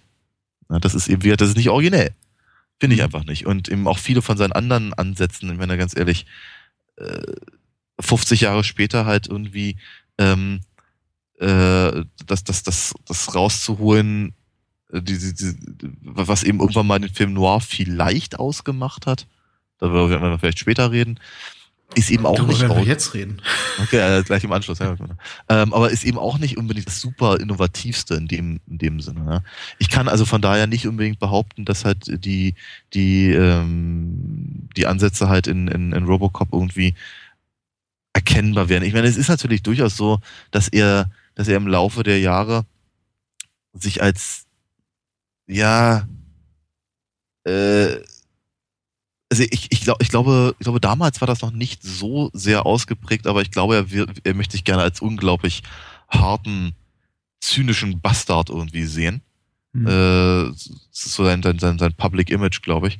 Äh, damals war das, glaube ich, noch nicht ganz so. Ich glaube, damals wollte er einfach nur irgendwie cooles Zeug machen. Das sieht man ja auch gerade, wenn man sich irgendwie seine, seine, was ich die Daredevil-Geschichten anguckt oder was ich keine Ahnung, irgendwelche, irgendwelche Ninja-Geschichten, die er da irgendwie reingebracht hat, Ronan und sowas. Ähm, aber äh, ich, ich gleichzeitig hat er aber zum Beispiel einen wirklich sehr unangenehmen Umgang mit Frauen zum Beispiel in seinen Comics. Mhm. Ähm, den er, den er immer weiter ausarbeitet und er hat eben auch sehr, sehr zweifelhafte, ähm, konservative bis faschistoide äh, äh, politische Ansichten, zumindest mittlerweile, die er eben auch immer wieder einbaut in seine, in seine Geschichten. Das ist natürlich schon was, was ich in, durchaus in dem, auch in, in, in, in, im Robocop halt sehen würde, wenn ich jetzt dringend danach suchen müsste. Ja. Aber ehrlicherweise habe ich es gar nicht versucht. Da wir uns auch einig sind über die mäßigen Qualitäten von Robocop 2 und wird es, glaube ich, schon so mehr uns gerade rhetorisch in den äh, Frank Miller Problempool reinbewegen, würde ich sagen, ja. können wir uns eigentlich auch gut anfangen, über Sin City zu reden, weil da haben wir ja, mehr, gerne. wo wir, glaube ich, unsere Zähne reinschlagen können in Sachen ja, äh, Frank Miller äh, Ästhetik und äh, Problemchen und vielleicht auch äh, Sachen, die, die uns gut gefallen haben. Wir werden sehen. Ich meine, der Film ist sehr beliebt und äh, ist auch nicht zu Unrecht beliebt. Also es ist auf jeden Fall, äh, das war was so, also so rein auf inszenatorischer Ebene schon ein Ausrufezeichen auf jeden Fall, was mhm. Rodriguez da gesetzt hat. Das war einer der ersten Filme, digital produzierten Filme, die halt wirklich quasi das einlösten, was sie versprachen. Ich meine, George Lucas hatte auch schon mit Episode 2 und 3, ich glaube, die beide vorher erschienen sind, rumgetönt, ähm, drehen nur digital und vor Greenscreens und na gut, das hat man eben auch jedem Frame angesehen. Und es gab so, so ein paar andere Gehversuche, aber Sin City war, glaube ich, so der erste Film, wo man gesagt hat, okay, da, da rechtfertigt auch das Quellmaterial diese Ästhetik und alle waren aus dem Häuschen und sowieso alles cool und brutal, Bruce Willis und Mickey Rourke und Clive Owen und alle sind sie dabei. Also, mhm. Naja, darüber wird zu sprechen sein. Mhm. Und ich glaube, Frank Miller hatte auch noch nicht diesen Kackruf, den er jetzt gut zehn Jahre später hat. also zumindest noch nicht ganz so extrem. Nur, hm. nur, die hm. Kenner wie du wussten damals schon von seinen hm. misogynen, faschistoiden Tendenzen mhm. und Klauereien. Mhm. Ähm, damals war eben noch so, also für mich war eben zu, zu Sin City-Zeiten, als ich die Comics gelesen habe, Anfang der 90er, der eben der Typ von Dark Knight Returns und das war, glaube ich, auch für mich noch 2005, als Sin City rauskam. Einfach ein Mensch, der Comics gemacht, die ich alle gemacht hat, die ich echt alle mal gerne gelesen habe. Mhm. Das ist schön. da kann ich irgendwie ganz, ganz schwer mit argumentieren. Weil ich, ich hatte natürlich äh, Dark Knight Returns auch gelesen und konnte aber da ehrlicherweise von Anfang an nichts anfangen. Ja. Ich weiß, da, da, da, da bin ich aber wirklich echt auf, allein auf weiter Flur, das weiß ich auch.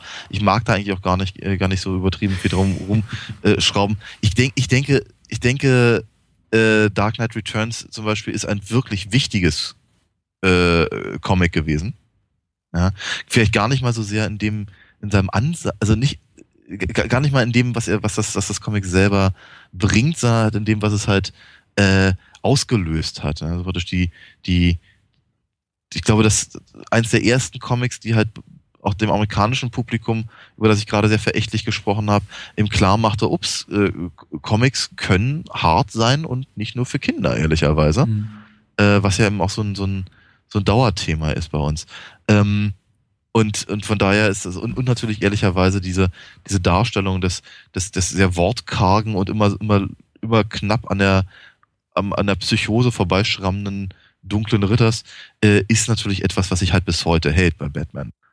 Ganz im Gegenteil, wie ich immer wieder sage, ich glaube, in der dritten Geschichte äh, damals von Batman ist er auf seinem pedalenbetriebenen Doppeldeckerflugzeug mal kurz nach Transsilvanien äh, äh, ähm, äh, äh, geflogen, um sich dort mit, mit einem Vampir zu prügeln und zwischendurch in irgendwelche äh, Fallen zu tappen, die offenkundig mal irgendwann für Zorro dargestellt wurden. ganz, ganz seltsame Nummer. Also wie gesagt, ähm, aber wie hat Frank Miller hat einen verkauft, dass das halt total originell sei und alle haben es geglaubt und he heute glaubt man, dass Batman so aussehen müsste. Ist, glaube ich, sehr, sehr wichtig. Sehr, sehr wichtig finde ich aber auch Sin City. Ähm, ich hatte damals das erste, den ersten Band gelesen. Das ist die Geschichte mit Marv, also äh, im Nachhinein um, umgetauft in äh, The Hard Goodbye. Mhm. Ähm, hieß es ursprünglich nicht, ursprünglich hieß es einfach nur Sin City. Ja. Äh, und war spontan sehr begeistert. Tatsächlich die einzige, die einzige Geschichte von Frank Miller, von der ich jemals wirklich angetan war, weil sowas hatte ich, sowas hatte ich eben tatsächlich damals noch nicht gesehen. Und eben diesen, diesen, ähm, diesen Noir, diese Noir-Sachen da reinzubringen, ähm, das, das, das fand ich schon ziemlich cool. Und eben auch diese, äh, das ist, das ist ja, sagen wir mal, im ersten, in dem ersten Band ist es ja, oder glaube ich, ursprünglich mal neun Hefte oder sowas, neun oder sechzehn Hefte, mhm. äh, ist das halt noch viel extremer, wie, wie er versucht, eben im Prinzip durch den Negativraum ähm, äh, Figuren zu, ähm, zu zeichnen. Also im Prinzip, also das, da, das, im Prinzip das zu zeichnen, was man eigentlich nicht sieht, so dass, dass man, dass man eigentlich sehen würde, eben nicht zu sehen ist und ähm, äh, dadurch ihm praktisch, ja, einfach wirklich durch die, durch die Schatten im Prinzip die Figuren auszuarbeiten. Fand ich einen sehr, sehr coolen äh, Ansatz. Hat er irgendwie halt später nie wieder so eingelöst wie halt in, in, dem, in diesem ersten Band. Ähm, und wie soll ich sagen, während ich halt so immer diese, diese ganzen anderen etwas härteren Sachen, wie zum Beispiel auch Hardboiled oder das eben gar nicht so sehr mochte, äh, fand ich eben gerade diesen brutalen Ansatz von Sin City damals zumindest erstmal ziemlich cool. Mhm. Aber dann dauerte es ja auch sehr, sehr lange, bis dann irgendwann mal die, die Filmversion kam. Mhm. Ich hatte mir damals die Bücher, weil ich weiß nicht, ich, ich, ich wohnte zumindest nicht in der Umgebung, wo es so leicht war, an, an Comics im englischsprachigen Original ranzukommen. Ich weiß noch ziemlich genau, dass ich mir die, die, die Comics bei Incredibly Strange Video bestellt ah, hatte. Oh ja, mit, die gab's ich, auch. Ja, die gab's auch mal. und äh, irgendwie dann zusammen mit irgendwie so mit, mit paar alten Robert Crumb Comics und Sachen einfach die an, an die ich nicht rankam in meiner Umgebung damals in der ich wohnte und äh, ganz ganz begeistert die Comics ver verschlungen aber ich glaube das waren die beiden ersten Sin City Bänder und darüber hinaus habe ich auch nie irgendwelche äh, Teile aus der Reihe gelesen weil ähm, nicht nicht weil ich es jetzt aktiv schlecht fand sondern einfach weil ich das Gefühl hatte genug gesehen zu haben. Und das war irgendwie ja. dann auch für mich okay. Ästhetisch eben sehr ansprechend. Inhaltlich fand ich die Comics nie besonders interessant muss aber auch zugeben, als dann Sin City rauskam 2005, war ich auf jeden Fall gespannt darauf, wie das denn aussieht so auf der Kinoleinwand. Also es war auf jeden Fall so ein Film, den, ich weiß nicht, ob ich am Eröffnungstag da stand und mir den Film anguckt habe, aber es war auf jeden Fall ein Film, den ich mir im Kino angesehen habe und ich glaube auch ziemlich bald nach Erscheinen. Also schon, hm. schon so ein Ereignis, dem ich ein bisschen entgegengefiebert habe. Wir müssen kurz noch die, die OFDB-Inhaltsangabe äh, einschieben, ja. äh, um unserer Pflicht gerecht zu werden. Geschrieben von Moonshade, ja. Ah. Hallo Freunde. Mal wieder. Und der schreibt, äh, Basin City, genannt Sin City, ist ein düsteres Metropolis, in dem nichts und niemand wirklich sicher ist, in dem die Gewalt allgegenwärtig ist und die Schicksale sich kreuzen. Ist das richtig so? Naja. Hm. Naja. Äh, drei Geschichten aus den dunklen Winkeln der Stadt werden hier erzählt. Da ist der muskulöse Schläger Marv, der sich auf einer beispiellosen, der sich auf einem beispiellosen Rachefeldzug begibt, als die einzige von ihm geliebte Frau Goldie nach einer gemeinsamen Nacht von einem Killer getötet wird. Dann ist da Dwight, der aus Gefühlsgründen für die eh nicht ganz so wehrlosen Prostituierten und Tänzerin eintritt, als ein brutaler Cop sie bedroht und damit selbst in immer gewalttätigere Schwierigkeiten gerät. Äh, und schließlich ist da die Story des ehrlichen Cops Hardigan, der allmählich seines Jobs müde geworden ist, aber noch einmal zur Tat streiten muss, um die Tänzerin Nancy zu beschützen, auf die ein Killer namens Yellow Bastard angesetzt wurde. Bereits zum zweiten Mal. Blut wird, Blut wird fließen. So viel ist gewiss. So. Mhm. Okay. ja. Das ist ja okay. Äh, was, ja. was die Inhaltsangaben natürlich nicht so rüberbringt, ist äh, ja, irgendwas über die Ästhetik, über die hochgradig äh, lukrative Besetzung des Films, die, glaube ich, Hail Caesar locker Konkurrenz machen könnte. äh, da ist also ja. so, da sind also wirklich A-Listen-Stars dabei. Das ist jetzt nicht mhm. so, wir, wir, haben irgendwie den genommen, die wir kriegen konnten. Klar, da sind so ein paar Menschchen dabei, wie Mickey Rourke, der ist eine Karriere, der jetzt irgendwie 2005 nicht unbedingt auf ihrem Höhepunkt war, aber mhm. der sehr gut eingesetzt ist hier. Aber eben wirkliche Stars auch dabei, wie Bruce Willis und Clive Owen, Benicio mhm. del Toro, mhm. äh, mittelgroße Stars wie Rutger Hauer, Rosario Dawson, wer ist noch zu nennen? Jessica Alba und Brittany Murphy waren, glaube ich, ziemlich groß zu der Zeit. Ja, ja, ich glaube, die waren hart im Kommen. Ja, und äh, ja. eine ganze Menge bekannten Gesindels, Hollywood-Gesindels, aber auch eben Frank Miller als, als Priester in einem ja. kleinen Gastauftritt. Was ich, und, und was ich, was ich halt immer noch ganz, ganz toll finde, zumindest in dieser, in dieser Recut-Version, die dann irgendwann auf DVD rauskam, ähm, Hugh Jackman, der, der, der in einer, einem, einer geschnittenen Szene äh, Wolverine gibt. Mhm. Der verprügelt wird von Marv, weil sich das auf einen, auf einen, auf einen visuellen Gag äh, halt bezieht aus den, aus den Comics. Äh, und dass sie ihn dafür gekriegt haben, tatsächlich, mal kurz für zwei Minuten aufzutauchen und von, von Mickey Rourke die Fresse poliert zu bekommen, das finde ich ganz witzig. Mhm. Josh Hartnett habe ich noch vergessen. Ich glaub, Stimmt, ja, der war ja auch noch groß. Ja, ja. Äh, aber in dem Film eher klein. Also äh, viel, viel, viele große Stars in relativ kleinen Rollen. Ähm, ja, äh, womit fangen wir an? Du hast schon so ein paar Themen angesprochen vorhin, als du generell über, über, über Miller nachgedacht hast, laut nachgedacht hast und deine Meinung geäußert hast, die sich eben auch alle in dem Film wiederfinden. Stichwort, Stichwort Probleme in seiner ganzen, ja, in seinem Hang zu so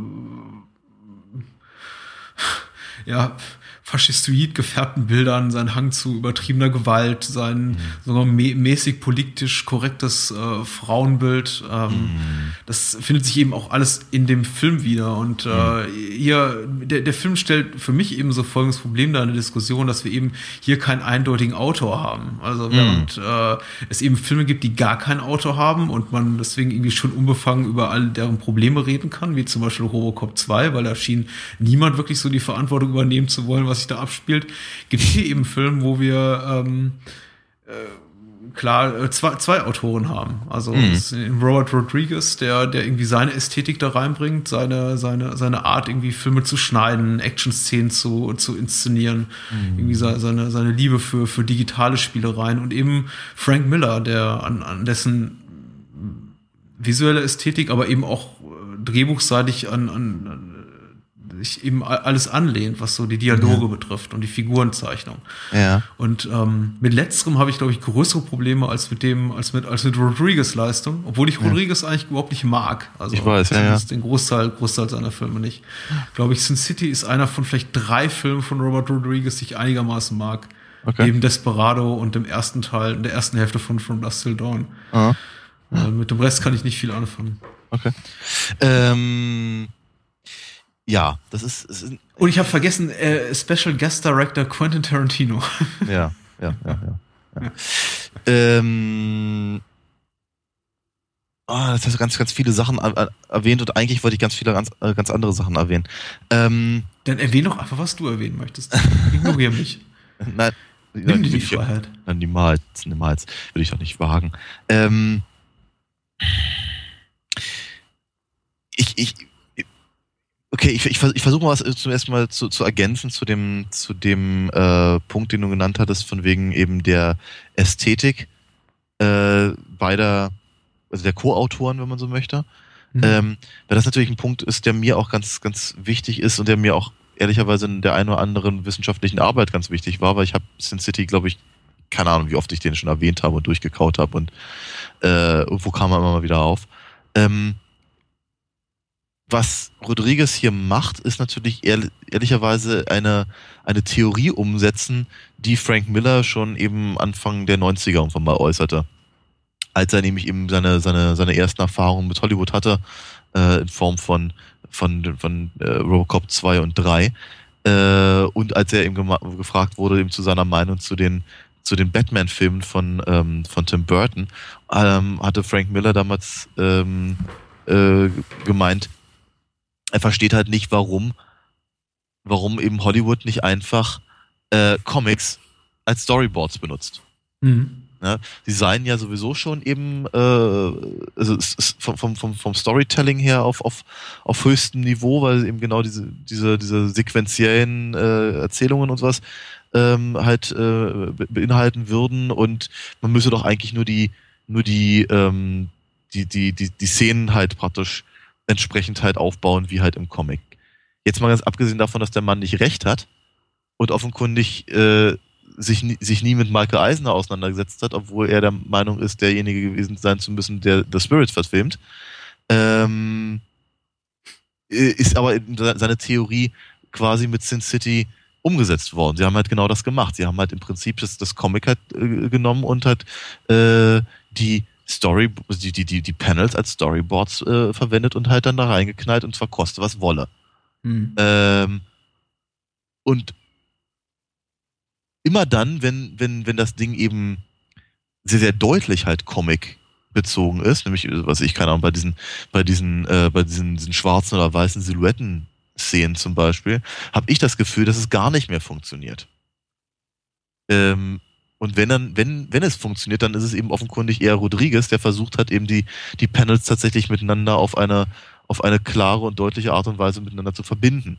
Mhm. Ja, oder eben auch zum Beispiel Fehler auszugleichen. Auch das habe ich mir, da habe ich mir mal irgendwann die Mühe gemacht und habe halt mal geguckt, dass eben die, äh, äh, dass, dass, dass, dass Frank Miller die ein oder, den ein oder anderen ähm, äh, Achsensprung drin hatte, den Rodriguez dann ausgebügelt hat und sowas. Äh, mhm. Andere Sachen übernimmt er fast eins zu eins, durchaus. Ja. Bestimmte, bestimmte ähm, und ich denke, das ist halt ein großer Verdienst von Rodriguez. Äh, bei vielen Sachen versucht er im Prinzip die, das, das filmische Äquivalent zu finden. Ähm, du erwähntest zum Beispiel die Szene, in der der Priester erschossen wird, das ist halt ja nur mal Frank Miller, ähm, ist im Comic, sind das, äh, ist das halt, sind das halt wie gleich drei, vier Mal das Wort Blam, aber in dem Wort Blam, also das, das Wort Blam ist auch gleichzeitig das Panel. Du siehst da die Sachen da drin. Hm. Und ähm, äh, genau, genau für da, dafür hat eben Rodriguez zum Beispiel diesen, diesen, diesen, diesen Blitz, der im Prinzip das Bild dann ausfüllt, als, als Äquivalent gesetzt. Ähm, genau, das war im Prinzip jetzt so der, der, der erste Teil, der mir dazu einfällt. Andererseits ist natürlich eben wirklich im, im höchsten Maße innovativ gewesen, aber eben wird auf, vor allem auf filmischer Sicht. Ich hatte das damals mal, das ist irgendwie Jahre her, aber ich hatte das mal versucht zu vergleichen mit Ang Lees äh, Hulk, der eben auch zwar nicht durchgängig, aber eben zumindest in ein oder zwei sehr prägnanten Szenen sich eben auch daran erinnert, dass er, dass er eine Comic-Verfilmung ist äh, und versucht eben Comic-erzählerische Elemente reinzubringen, äh, Panels, klar gesagt, äh, und damit auch nicht unbedingt super erfolgreich ist, aber zumindest näher rankommt. Was im Prinzip aber Sin City als Experiment meiner Meinung nach äh, ziemlich deutlich zeigt, ist eben der Unterschied in der Erzählstruktur von Comics und von, von, von, von Filmen. Darauf könnte ich jetzt länger eingehen, tue ich aber nicht. Ähm, ja, ich, ich, ich würde mir gar nicht anmaßen, einfach weil ich auch nicht das, das Hintergrundwissen habe, was, was, was du hast, das irgendwie kategorisch benennen zu wollen, in dem Sinne, dass ich sage, wenn der Film sich zu nah am Comic bewegt, funktioniert er nicht so gut, als wenn er irgendwie eher Fehler des Comics ausbügelt oder irgendwie äh, sich in seiner Ästhetik davon ein bisschen mehr entfernt. Ich weiß es nicht. Ich, äh, ich kann es nicht sagen. Ich weiß eben, dass einige Sachen äh, einige Comicbilder sehr gut funktionieren. Also Bilder, die die, die Figuren zeigen in, in, in, in stillen Momenten, in denen sie inhalten, in denen sie, ähm, in denen keine große Fortbewegung stattfindet. Und immer wenn ich das Gefühl habe, die Bilder wollen sehr, sehr dynamische Bilder, werden eins zu eins aus dem Comic übernommen. Zum Beispiel, wenn eine Figur äh, meterweit springt oder eine mm. andere Figur, eine andere Figur so die Fresse poliert, dass der Kopf in eine Wand einschlägt, ja. habe ich das Gefühl, der Film verliert mich immer wieder, weil der, weil er mich eben daran erinnert, dass ich eben einen Film angucke. Wenn denn zum mm. Beispiel Dwight, also Clive Owen aus äh, vom Fenstersims springt und man ja, sieht, ja. wie er dann irgendwie in Slow Motion auf die Kamera zukommt und es ist eben auch noch ein Bild, was ich sehr gut aus den Comics in Erinnerung habe. Äh, im, Im Comic sehr gut funktioniert, aber irgendwie filmisch so, so, so gar nicht wirkt für mich. Einfach mhm. die, die, die Künstlichkeit sehr betont des Films. Oder wenn eben Hartigan am Anfang in seinem, ich glaube, es ist ein Cabriolet sogar, zum, zum, mhm. zum Tatort fährt und man sieht eben, es, äh, das ist keine Bewegung in dem Bild. Das ist ein, ja. ein, ein Stück von einem Auto, das mhm. irgendwie in einer, in einer Greenscreen-Box wahrscheinlich steht und da ist irgendwie nichts echt an dieser Szene. Also das hat irgendwie, die hat keine Haptik. Da bewegt ja. sich zwar ein Charakter fort und man sieht, dass er eigentlich still steht. Und also da ist, ähm, mhm. ich, ich, ich kann es aber nicht pauschalisieren. Ich kann nicht sagen, irgendwie auch, auch äh, per se zum Beispiel, dass Bewegung in dem Film nicht gut funktioniert. Ich glaube tatsächlich, die, die Szenen, die äh, sehr, die, die, die, die, so die, ich kann sie nicht als Stillleben bezeichnen, weil es passiert eigentlich immer was. Aber die Szenen quasi, in denen die Welt so ein bisschen einfriert und in denen sich nicht viel bewegt, funktionieren für mich besser. Was nicht heißt, dass die Action-Szenen nicht funktionieren. Es gibt einige sehr, sehr dynamische, sehr coole Momente, zum Beispiel Mars äh, Kampf gegen die Cops. Äh, ich weiß nicht, ob es mhm. Cops sind. Äh, ja, ich glaube, es sind so Cops, ja, ja. In, in, in, in diesem Treppenhaus, wo er sich da sehr, sehr elegant und äh, ja. äh, Hände da vom äh, Geländer zu Geländer schwingt. Das ist, ähm, ist schon sehr cool gemacht. Also klar, eindeutig angelehnt an so Ästhetik des Hongkong-Kinos da der, ja. der 80er Jahre. Aber ähm, auf jeden Fall was, was man nicht jetzt alle Tage sieht, jetzt hier in unserem westlichen Kino. Und äh, ja. es ist auf jeden Fall äh, sehr cool gemacht. Und manchmal funktioniert es eben nicht. Also das ist, äh, manche, manche Actionsequenzen wirken dann eben dann doch zu künstlich. Und ich weiß, es ist eine bewusste Künstlichkeit, zum Beispiel, die auch Rodriguez da, da zeigen will, wenn er Autos explodieren lässt und die mhm. explodieren eben in so einer cartoonesken Explosion und die Figur, die neben dem Auto steht, fliegt eben äh, 50 Meter in die Luft und schlägt ja. dann auf und klopft sich nur den Staub von den Schultern. Mhm. Aber ähm, ist natürlich was, was für, für mich in, in, in, in einem Comic, wo die einfach die gefühlte Distanz zur echten Welt noch größer ist als in einem Film, wo ich tatsächlich eben echte Schauspieler sehe. Mhm, Etwas, was so im, Medium Film für mich nicht so ganz funktioniert. Das sind so Momente, ja. die ich im Comic, glaube ich, niemals in Frage stellen würde. Wenn dann irgendwie eine Figur aus dem äh, vierten Stock eines, eines Wohnhauses fliegt und irgendwie in, in, in, in den in den Zement einschlägt und sich dann irgendwie trotzdem nochmal berappelt und weiterläuft. Aber natürlich im Film ja. Auch vergleichbar vielleicht mit der Szene, in der irgendwie Harding am Anfang des Films ungefähr 20 Schuss in den Oberkörper kriegt, wo mhm. ich dann mhm. eben schon so sage, okay, ähm, du verlierst mich gerade ein bisschen. Ja, durchaus. Ähm, Suspension of Disbelief und all das. Ähm, ja. Aber ich, ich, ich, ich würde, glaube ich, ich, ich glaube, doch nochmal den, den Aspekt woanders suchen zu wollen, das ist einfach, einfach darin, ich glaube, ist einfach daran zu finden, dass, dass eben Comics anders erzählen. Ja. Einfach, eine, einfach eine, eine grundlegende andere, andere äh, ähm, Ästhetik. Äh, Nochmal, Eisner nannte es halt Sequential Art. Und er, er, erwähnte auch, dass eben natürlich Film und, und Comic bestimmte, bestimmte Aspekte teilen. Aber vermutlich genau in demselben Aspekt wie eben, was ich Film und die, und die, die, die aneinandergereihten Muybridge-Fotos äh, bestimmte Sachen teilen. Ja. Ähm, und äh, wie halt in einem, in einem Comic hast du halt den, du hast halt, du hast halt diese merkwürdige, du hast halt so diese merkwürdige äh, Geschichte, dass du halt in einem Comic gleichzeitig äh, Vergangenheit, äh, Gegenwart und Zukunft, Zukunft siehst. Und zwar auf jedem, auf jedem einzelnen Panel und auf der gesamten Seite wenn du halt auf eine Seite guckst, dann siehst du halt all das. Du siehst, was halt vorher passiert ist in der Geschichte, du siehst was, was nachher passiert und, du, und das, worauf du dich gerade konzentrierst. Und innerhalb eines, eines, einer, einer, eines Panels, etwas, was Frank Miller versucht zu vermeiden, wohlgemerkt, ähm, äh, siehst du auch verschiedene Handlungen. Dinge, die eigentlich nicht zeitgleich passieren können, wenn das halt ein einziges Bild ist. Deswegen, deswegen ist halt das mit dem Stillstand nicht so ganz mein, mein Punkt, weil es ist natürlich ein Einzelbild, aber es ist ein Einzelbild, das halt gewählt wird aus einer, aus einer Reihe von, von möglichen Bildern. Ne, der, der Zeichner muss halt immer entscheiden, für welche Aktion halt eigentlich welches Bild äh, oder welcher Ausschnitt der Aktion ähm, das Wesentliche ist. Oder das, was er gerade transportieren möchte. Äh, mhm. Von daher ist es eben, natürlich ein Einzelbild muss halt Stillstand sein, de facto, aber dadurch, dass halt der, der Rest der ganzen Bewegung, der Rest der Aktion, der Rest der zeitlichen Verordnung eben äh, durch das, im Prinzip durch die Wahrnehmung des Lesers äh, ähm, aufgefüllt wird, hast du nicht unbedingt den Eindruck, dass es, dass es, dass es halt einen gewissen Stillstand gibt. Ja. ja?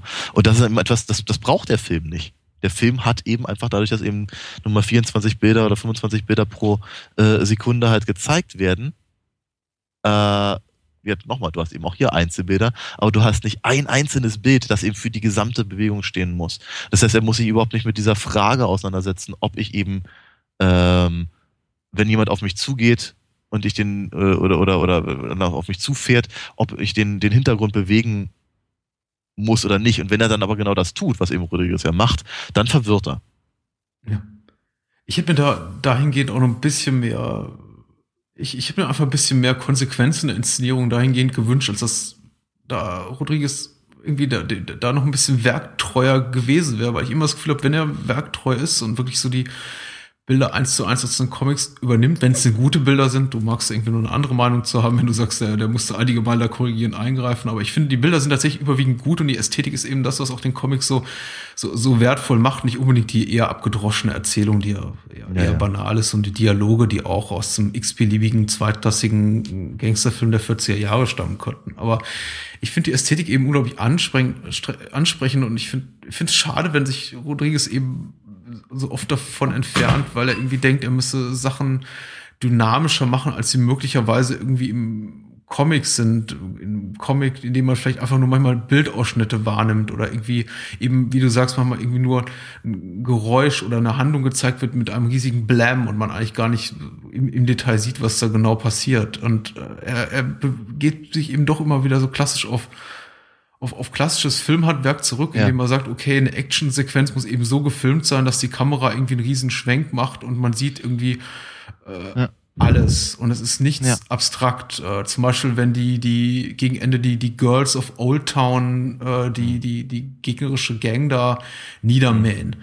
Das wirkt fast ein bisschen lächerlich, weil weil es im Comic gut funktioniert, weil es irgendwie äh, ja, weil das, das funktioniert irgendwie in, in, in, in, in diesen eingefangenen Momenten, die der Comic eben hat, dieses eben dieses eine Bild pro Sekunde, dieses 24. Bild, was wir irgendwie dann im, im Film so nicht zeigen können, sehr, sehr gut, weil man sich irgendwie so den, den Rest dazu denken kann und weil es eine Mhm, gewisse mhm. Ab, Ab, Abstraktheit hat, die eben Film nicht hat, wenn er eben 24 Bilder pro Sekunde zeigt. Richtig. Aber das ja. funktioniert nicht für mich so gut im Film.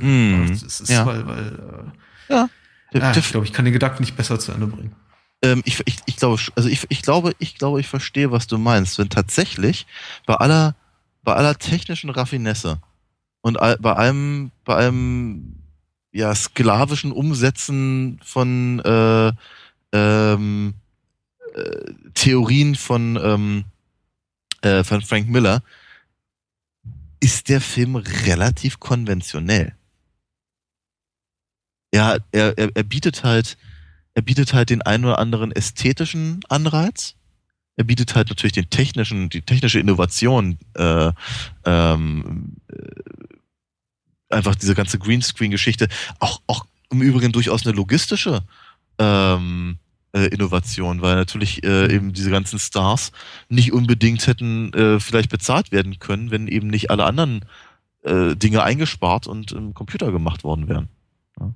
Ja. Ähm, es gibt auch durchaus Szenen, ich glaube, das ging auch relativ laut durch die Presse, tatsächlich Szenen, glaube ich, in denen zwei Leute, die miteinander interagieren und nicht mal am selben Set waren und nicht mal in derselben Stadt waren, und nicht mal im selben Bundesstaat. Ja, ja, äh, Rutger Hauer und, äh, und, und äh, äh, Mickey Rourke zum Beispiel hatten, äh, hatten keine, also, also hatten in ihrer Szene miteinander gar nichts zu tun. Ja. Die waren Mhm. beide nicht da. Ja.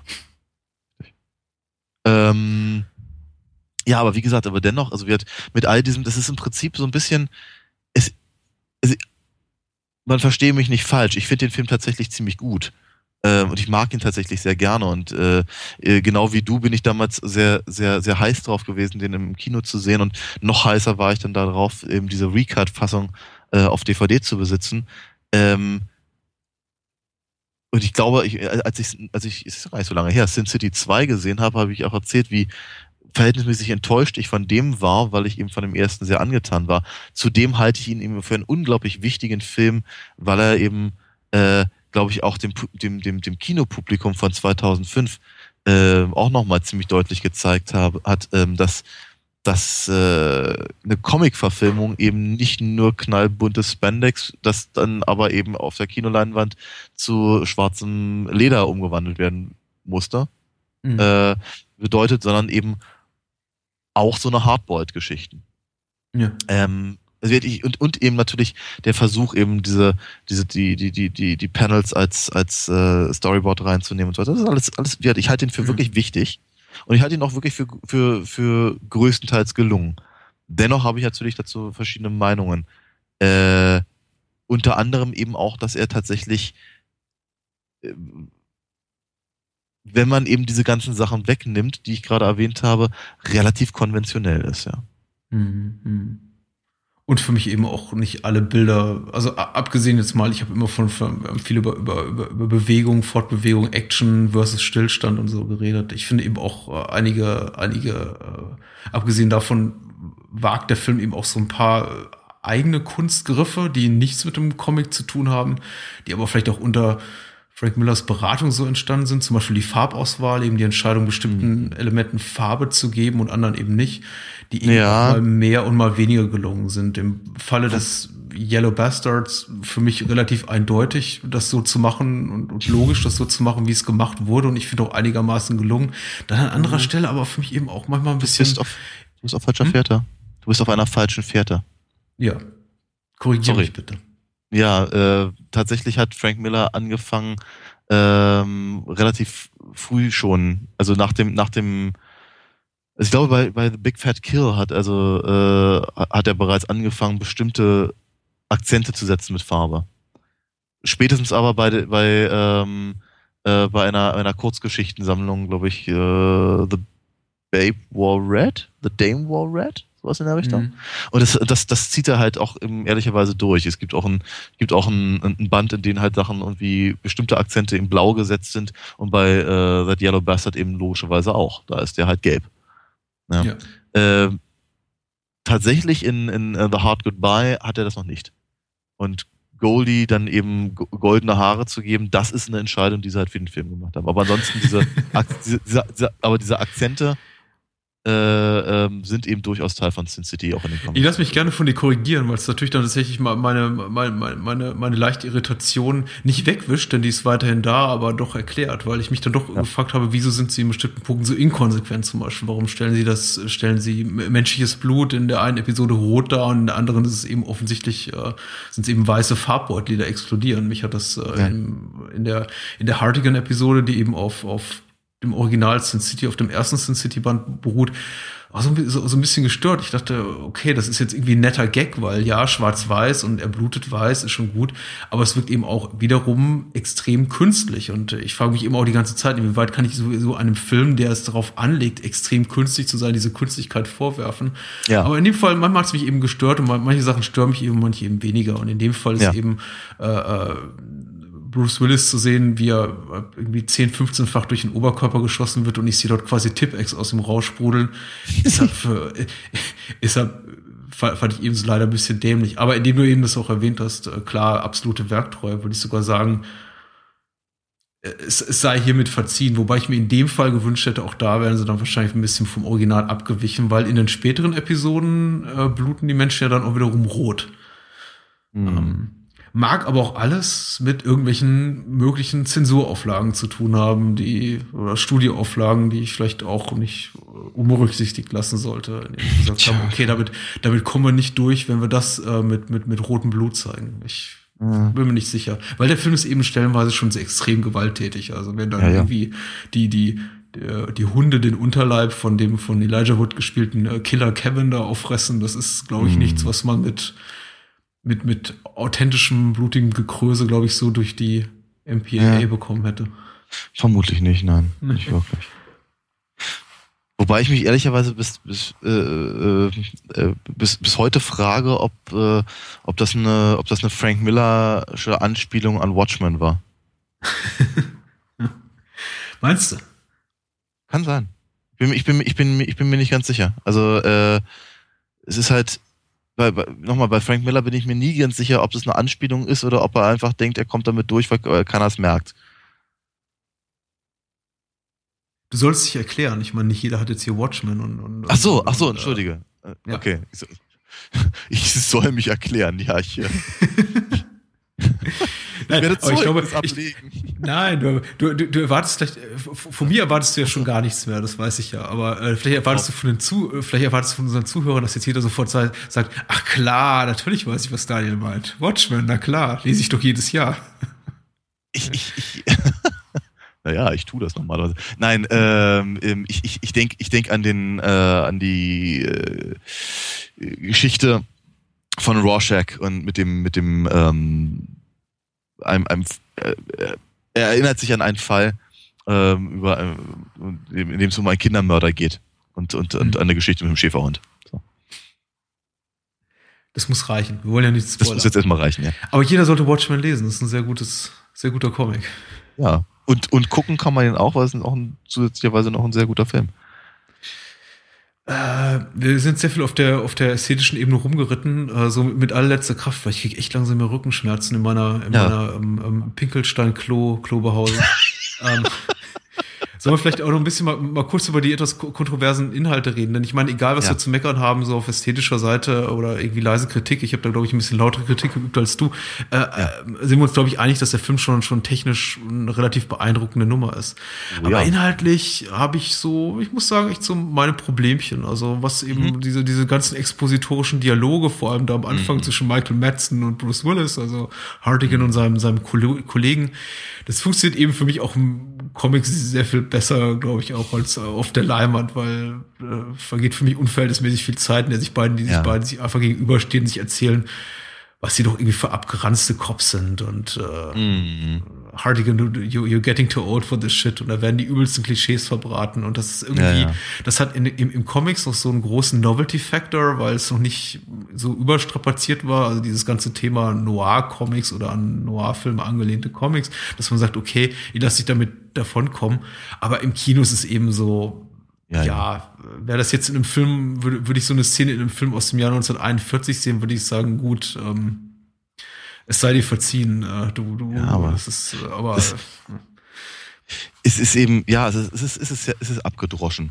Es ist, äh, es ist eben dazu auch gar nicht mal so gut geschrieben. Äh, dieses, es ist, ich, ich, ich finde halt, ich meine, das ist halt das große Problem, oder eines der großen Probleme von, äh, von Voice-Overn ist halt immer, wem erzählt denn der das eigentlich gerade? Ja. Und warum, warum, warum, warum denken die eigentlich immer so ausführlich, wenn sie gerade sterben?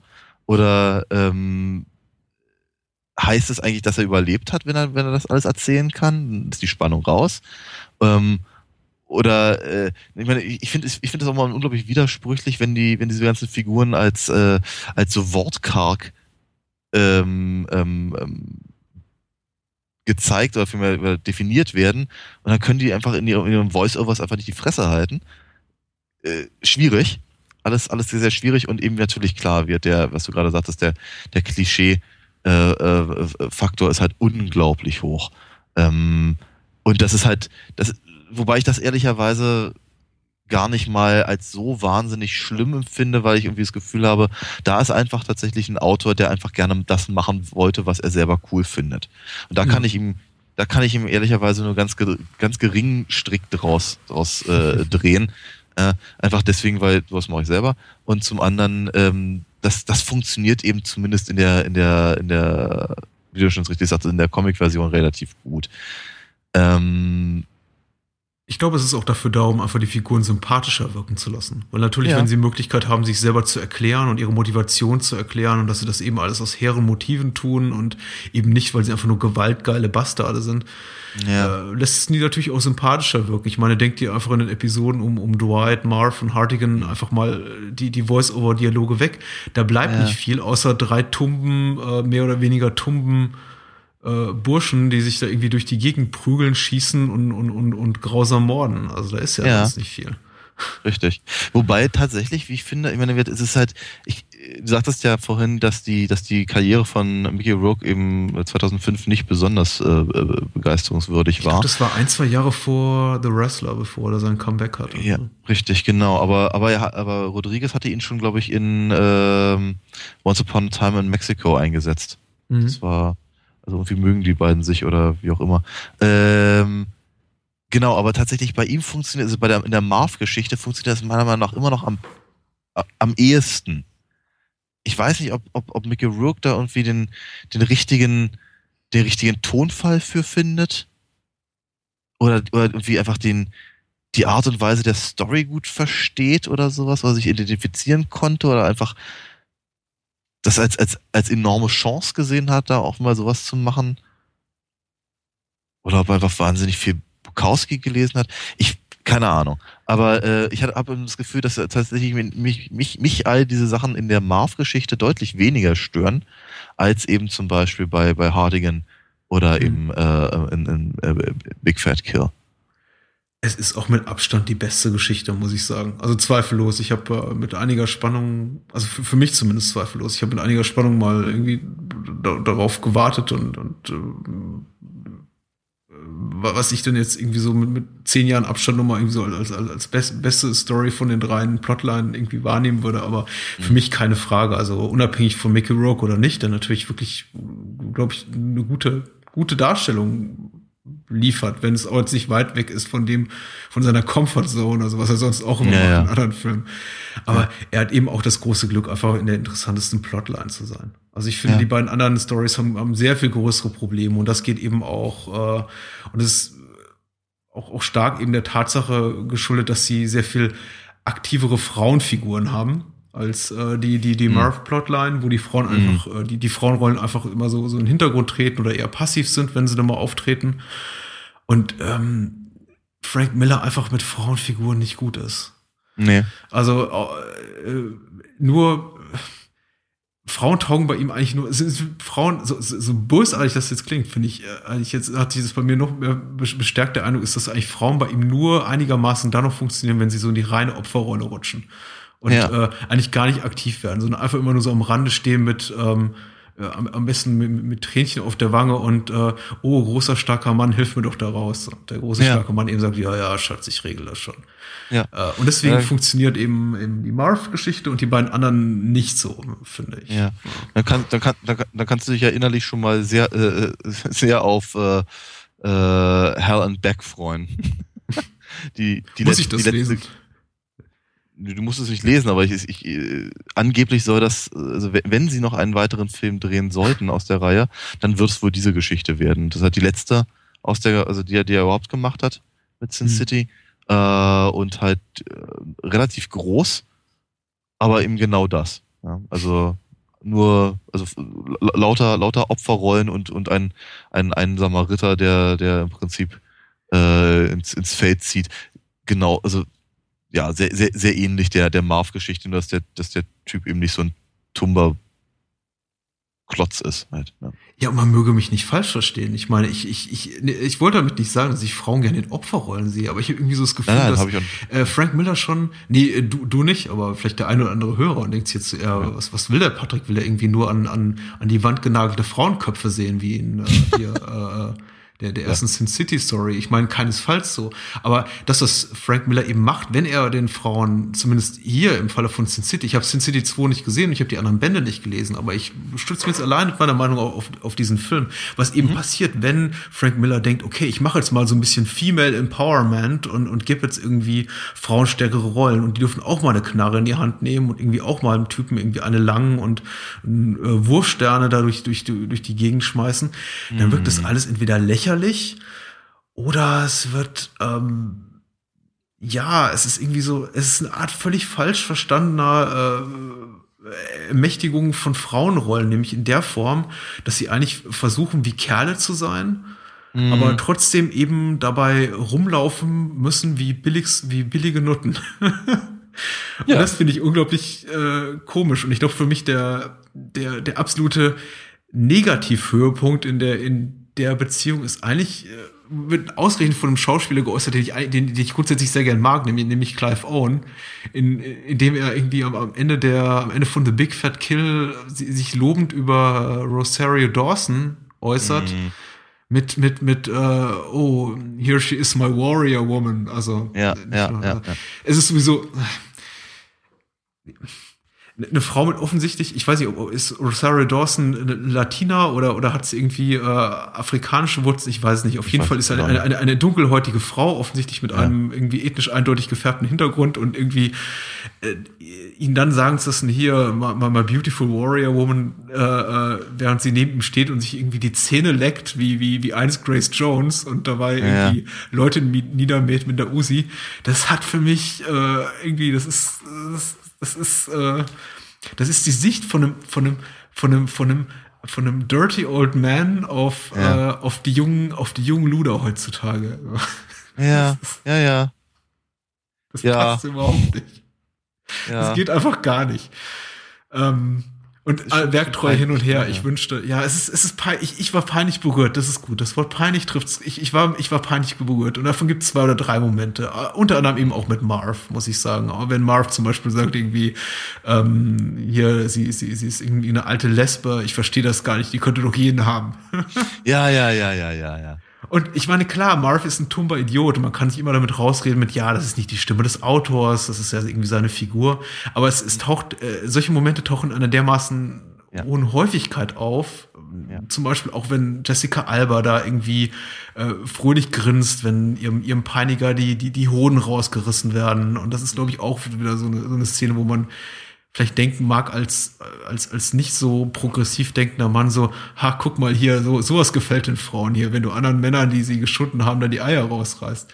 Das ist, das funktioniert für mich nicht. Das ist, ähm, wenn sie, wenn sie dem Yellow Bastard die Eier rausreißen würde. Ja. ja. Das ja, wird funktionieren. Ja, ja also, es, es, aber es, das, äh, ja, nee, in Frank Millers Welt äh, ginge, ginge das aber nicht. Ja. Weil, weil ich meine ganz ehrlich, das, das, ist doch, das ist doch genau, genau das. Ich meine, ich hatte vorhin von einem Ritter äh, gesprochen, aber ist, das ist genau das, äh, das verbindende Element zwischen eben Hartigan, Marv und, äh, und Dwight. Mhm. Ja? Dass sie im Prinzip losrennen und sich selber, und da, das, das, das mag im Übrigen Frank Millers Sicht auf eben äh, auf Noir ähm, äh, Stories sein, aber die rennen los und machen sich selber kaputt für die Frauen von mhm. Sin City. Ja. Ähm, es gibt ja, es gibt ja noch diese eine, eine andere Geschichte zwischen äh, Hard Goodbye und ähm, Big Fat Kill, die sie dann eben für den zweiten äh, Sin City aufgespart haben, nämlich äh, A Dame to Kill For, mhm. die im Prinzip ja die Vorgeschichte von Dwight erzählt. Und da ist es im Prinzip ganz genauso. Ja. Äh, Im Prinzip lässt er sich eben komplett verarschen und wird dann irgendwie äh, ähm, des, des, des Mordes bezichtigt, weil seine, seine Ex-Freundin im Prinzip ihren Mann loswerden will und einen, einen Trottel braucht, der da den Kopf für ihn hält. Mhm. Das ist eben genau diese, diese, ich glaube, auf genau dieser Ebene funktionieren halt diese, diese Geschichten halt bei, bei aus, zumindest aus der Frank, äh, Frank Millerschen Perspektive in Sin, in Sin City. Ähm, ja, irgendwie halt irgendwelche Leute, irgendwelche, irgendwelche Kerle, die sich eben äh, wie, wie, wie, wie Lancelot persönlich irgendwie aufs, auf, auf, auf ihr äh, Pferd schwingen und dann den Drachen töten. Ne?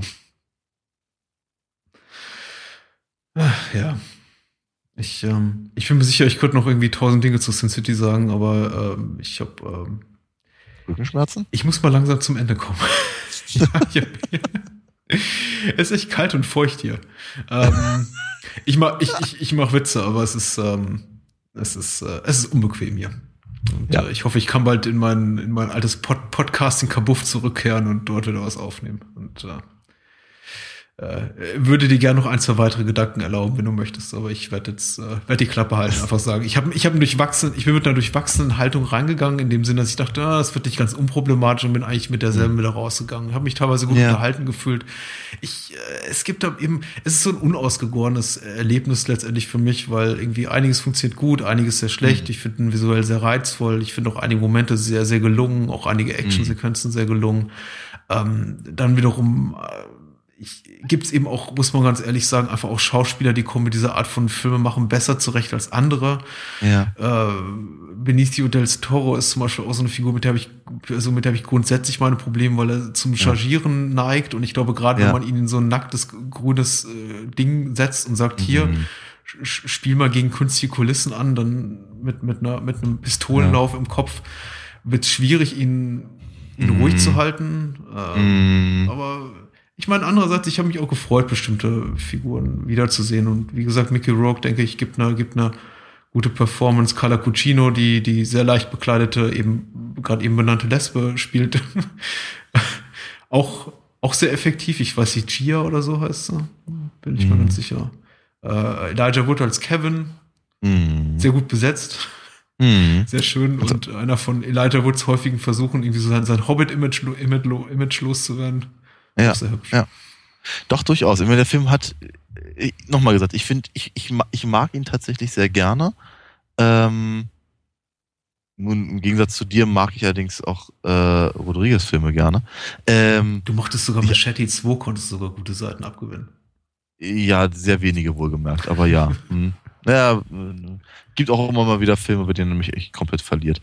Ähm, genau, nee, aber es ist eben, ich, ohne mich unnötig wiederholen zu wollen, äh, trotzdem nochmal gesagt, ich glaube, dass Sin City äh, ein, ein wirklich wichtiger Film ist äh, für die Comic-Verfilmungen an sich, für eben einfach die, die Theorie, Comic-Theorie, mhm. möchte ich es mal nennen. Ähm, und, und, und auch natürlich, klar, im, im, im, im technischen, in technischer Hinsicht und auch was bestimmte Karrieren halt angeht, denke ich mir. Also ich könnte mir zum Beispiel vorstellen, dass, also äh, Mickey, Mickey Rook hätte vielleicht den, den, den Wrestler auch durchaus äh, so spielen können, aber man, wer weiß, ob man ihm äh, die, äh, den, den, den Millionenvertrag für Iron Man 2 gegeben hätte. Ähm, irgendwelche letzten Gedanken noch? Sonst weisen wir auf die nächste Woche hin. Ja, lass uns das tun. dann, äh, denn das nächste Mal haben wir wieder was Schönes und äh, auch da ja, ich glaube, das wird ein schönes Programm, wenn auch die beiden Filme nicht mehr miteinander zu tun haben, als dass sie beide den Tod äh, im Titel tragen, zumindest im Original, denn uh, The Mask of the Red Death äh, ist der erste Film, über den wir sprechen, trägt nur im englischen Original den, den, den, den Tod im, im Titel, äh, ist die Vincent nee, Price. Wahr. Ja? Mittlerweile hm? haben sie ihn tatsächlich unter äh, die Maske des Roten Todes auch auf Blu-ray äh, veröffentlicht. Tatsächlich? Endlich. Ich, ja, ja. ich kenne ihn noch als Satanas Schloss der blutigen Bestie. was, was ungleich schöner ist, wie ich bin. So ja. ja, das ist, äh, das ist wie der Django Nudo, über den wir jetzt ja. auch mal irgendwann sprechen. Genau. Ja, bitte. Ähm, aus den Händen von Roger Corman nach Edgar Allan Poe. Und zum Zweiten sprechen wir über, ich glaube, einen Film, auf den sich einige Hörer sehr freuen werden. Ähm, wir sprechen über den zweiten Film aus George Romeros Zombie-Trilogie, der alten.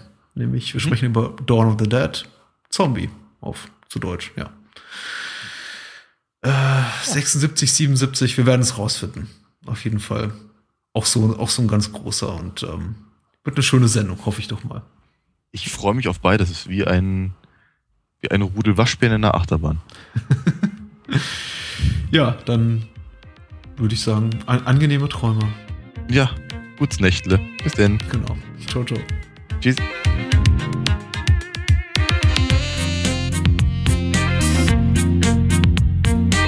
War Bahnhofskino mit Patrick Lohmeier und Daniel Gramsch. Besucht uns unter bahnhofskino.com und schickt Feedback und Filmwünsche an patrick@bahnhofskino.com. Bei Facebook, Twitter, iTunes und über alle bekannten Podcast-Apps sind wir natürlich auch zu finden. Unter alinafox.de könnt ihr Daniels Comics lesen und bestellen. Alina Fox Hörspiele sind übrigens bei Amazon, Audiamo und überall dort erhältlich, wo es etwas auf die Ohren gibt. Natürlich auch im gut sortierten Einzelhandel. Vielen Dank fürs Zuhören und adios! Música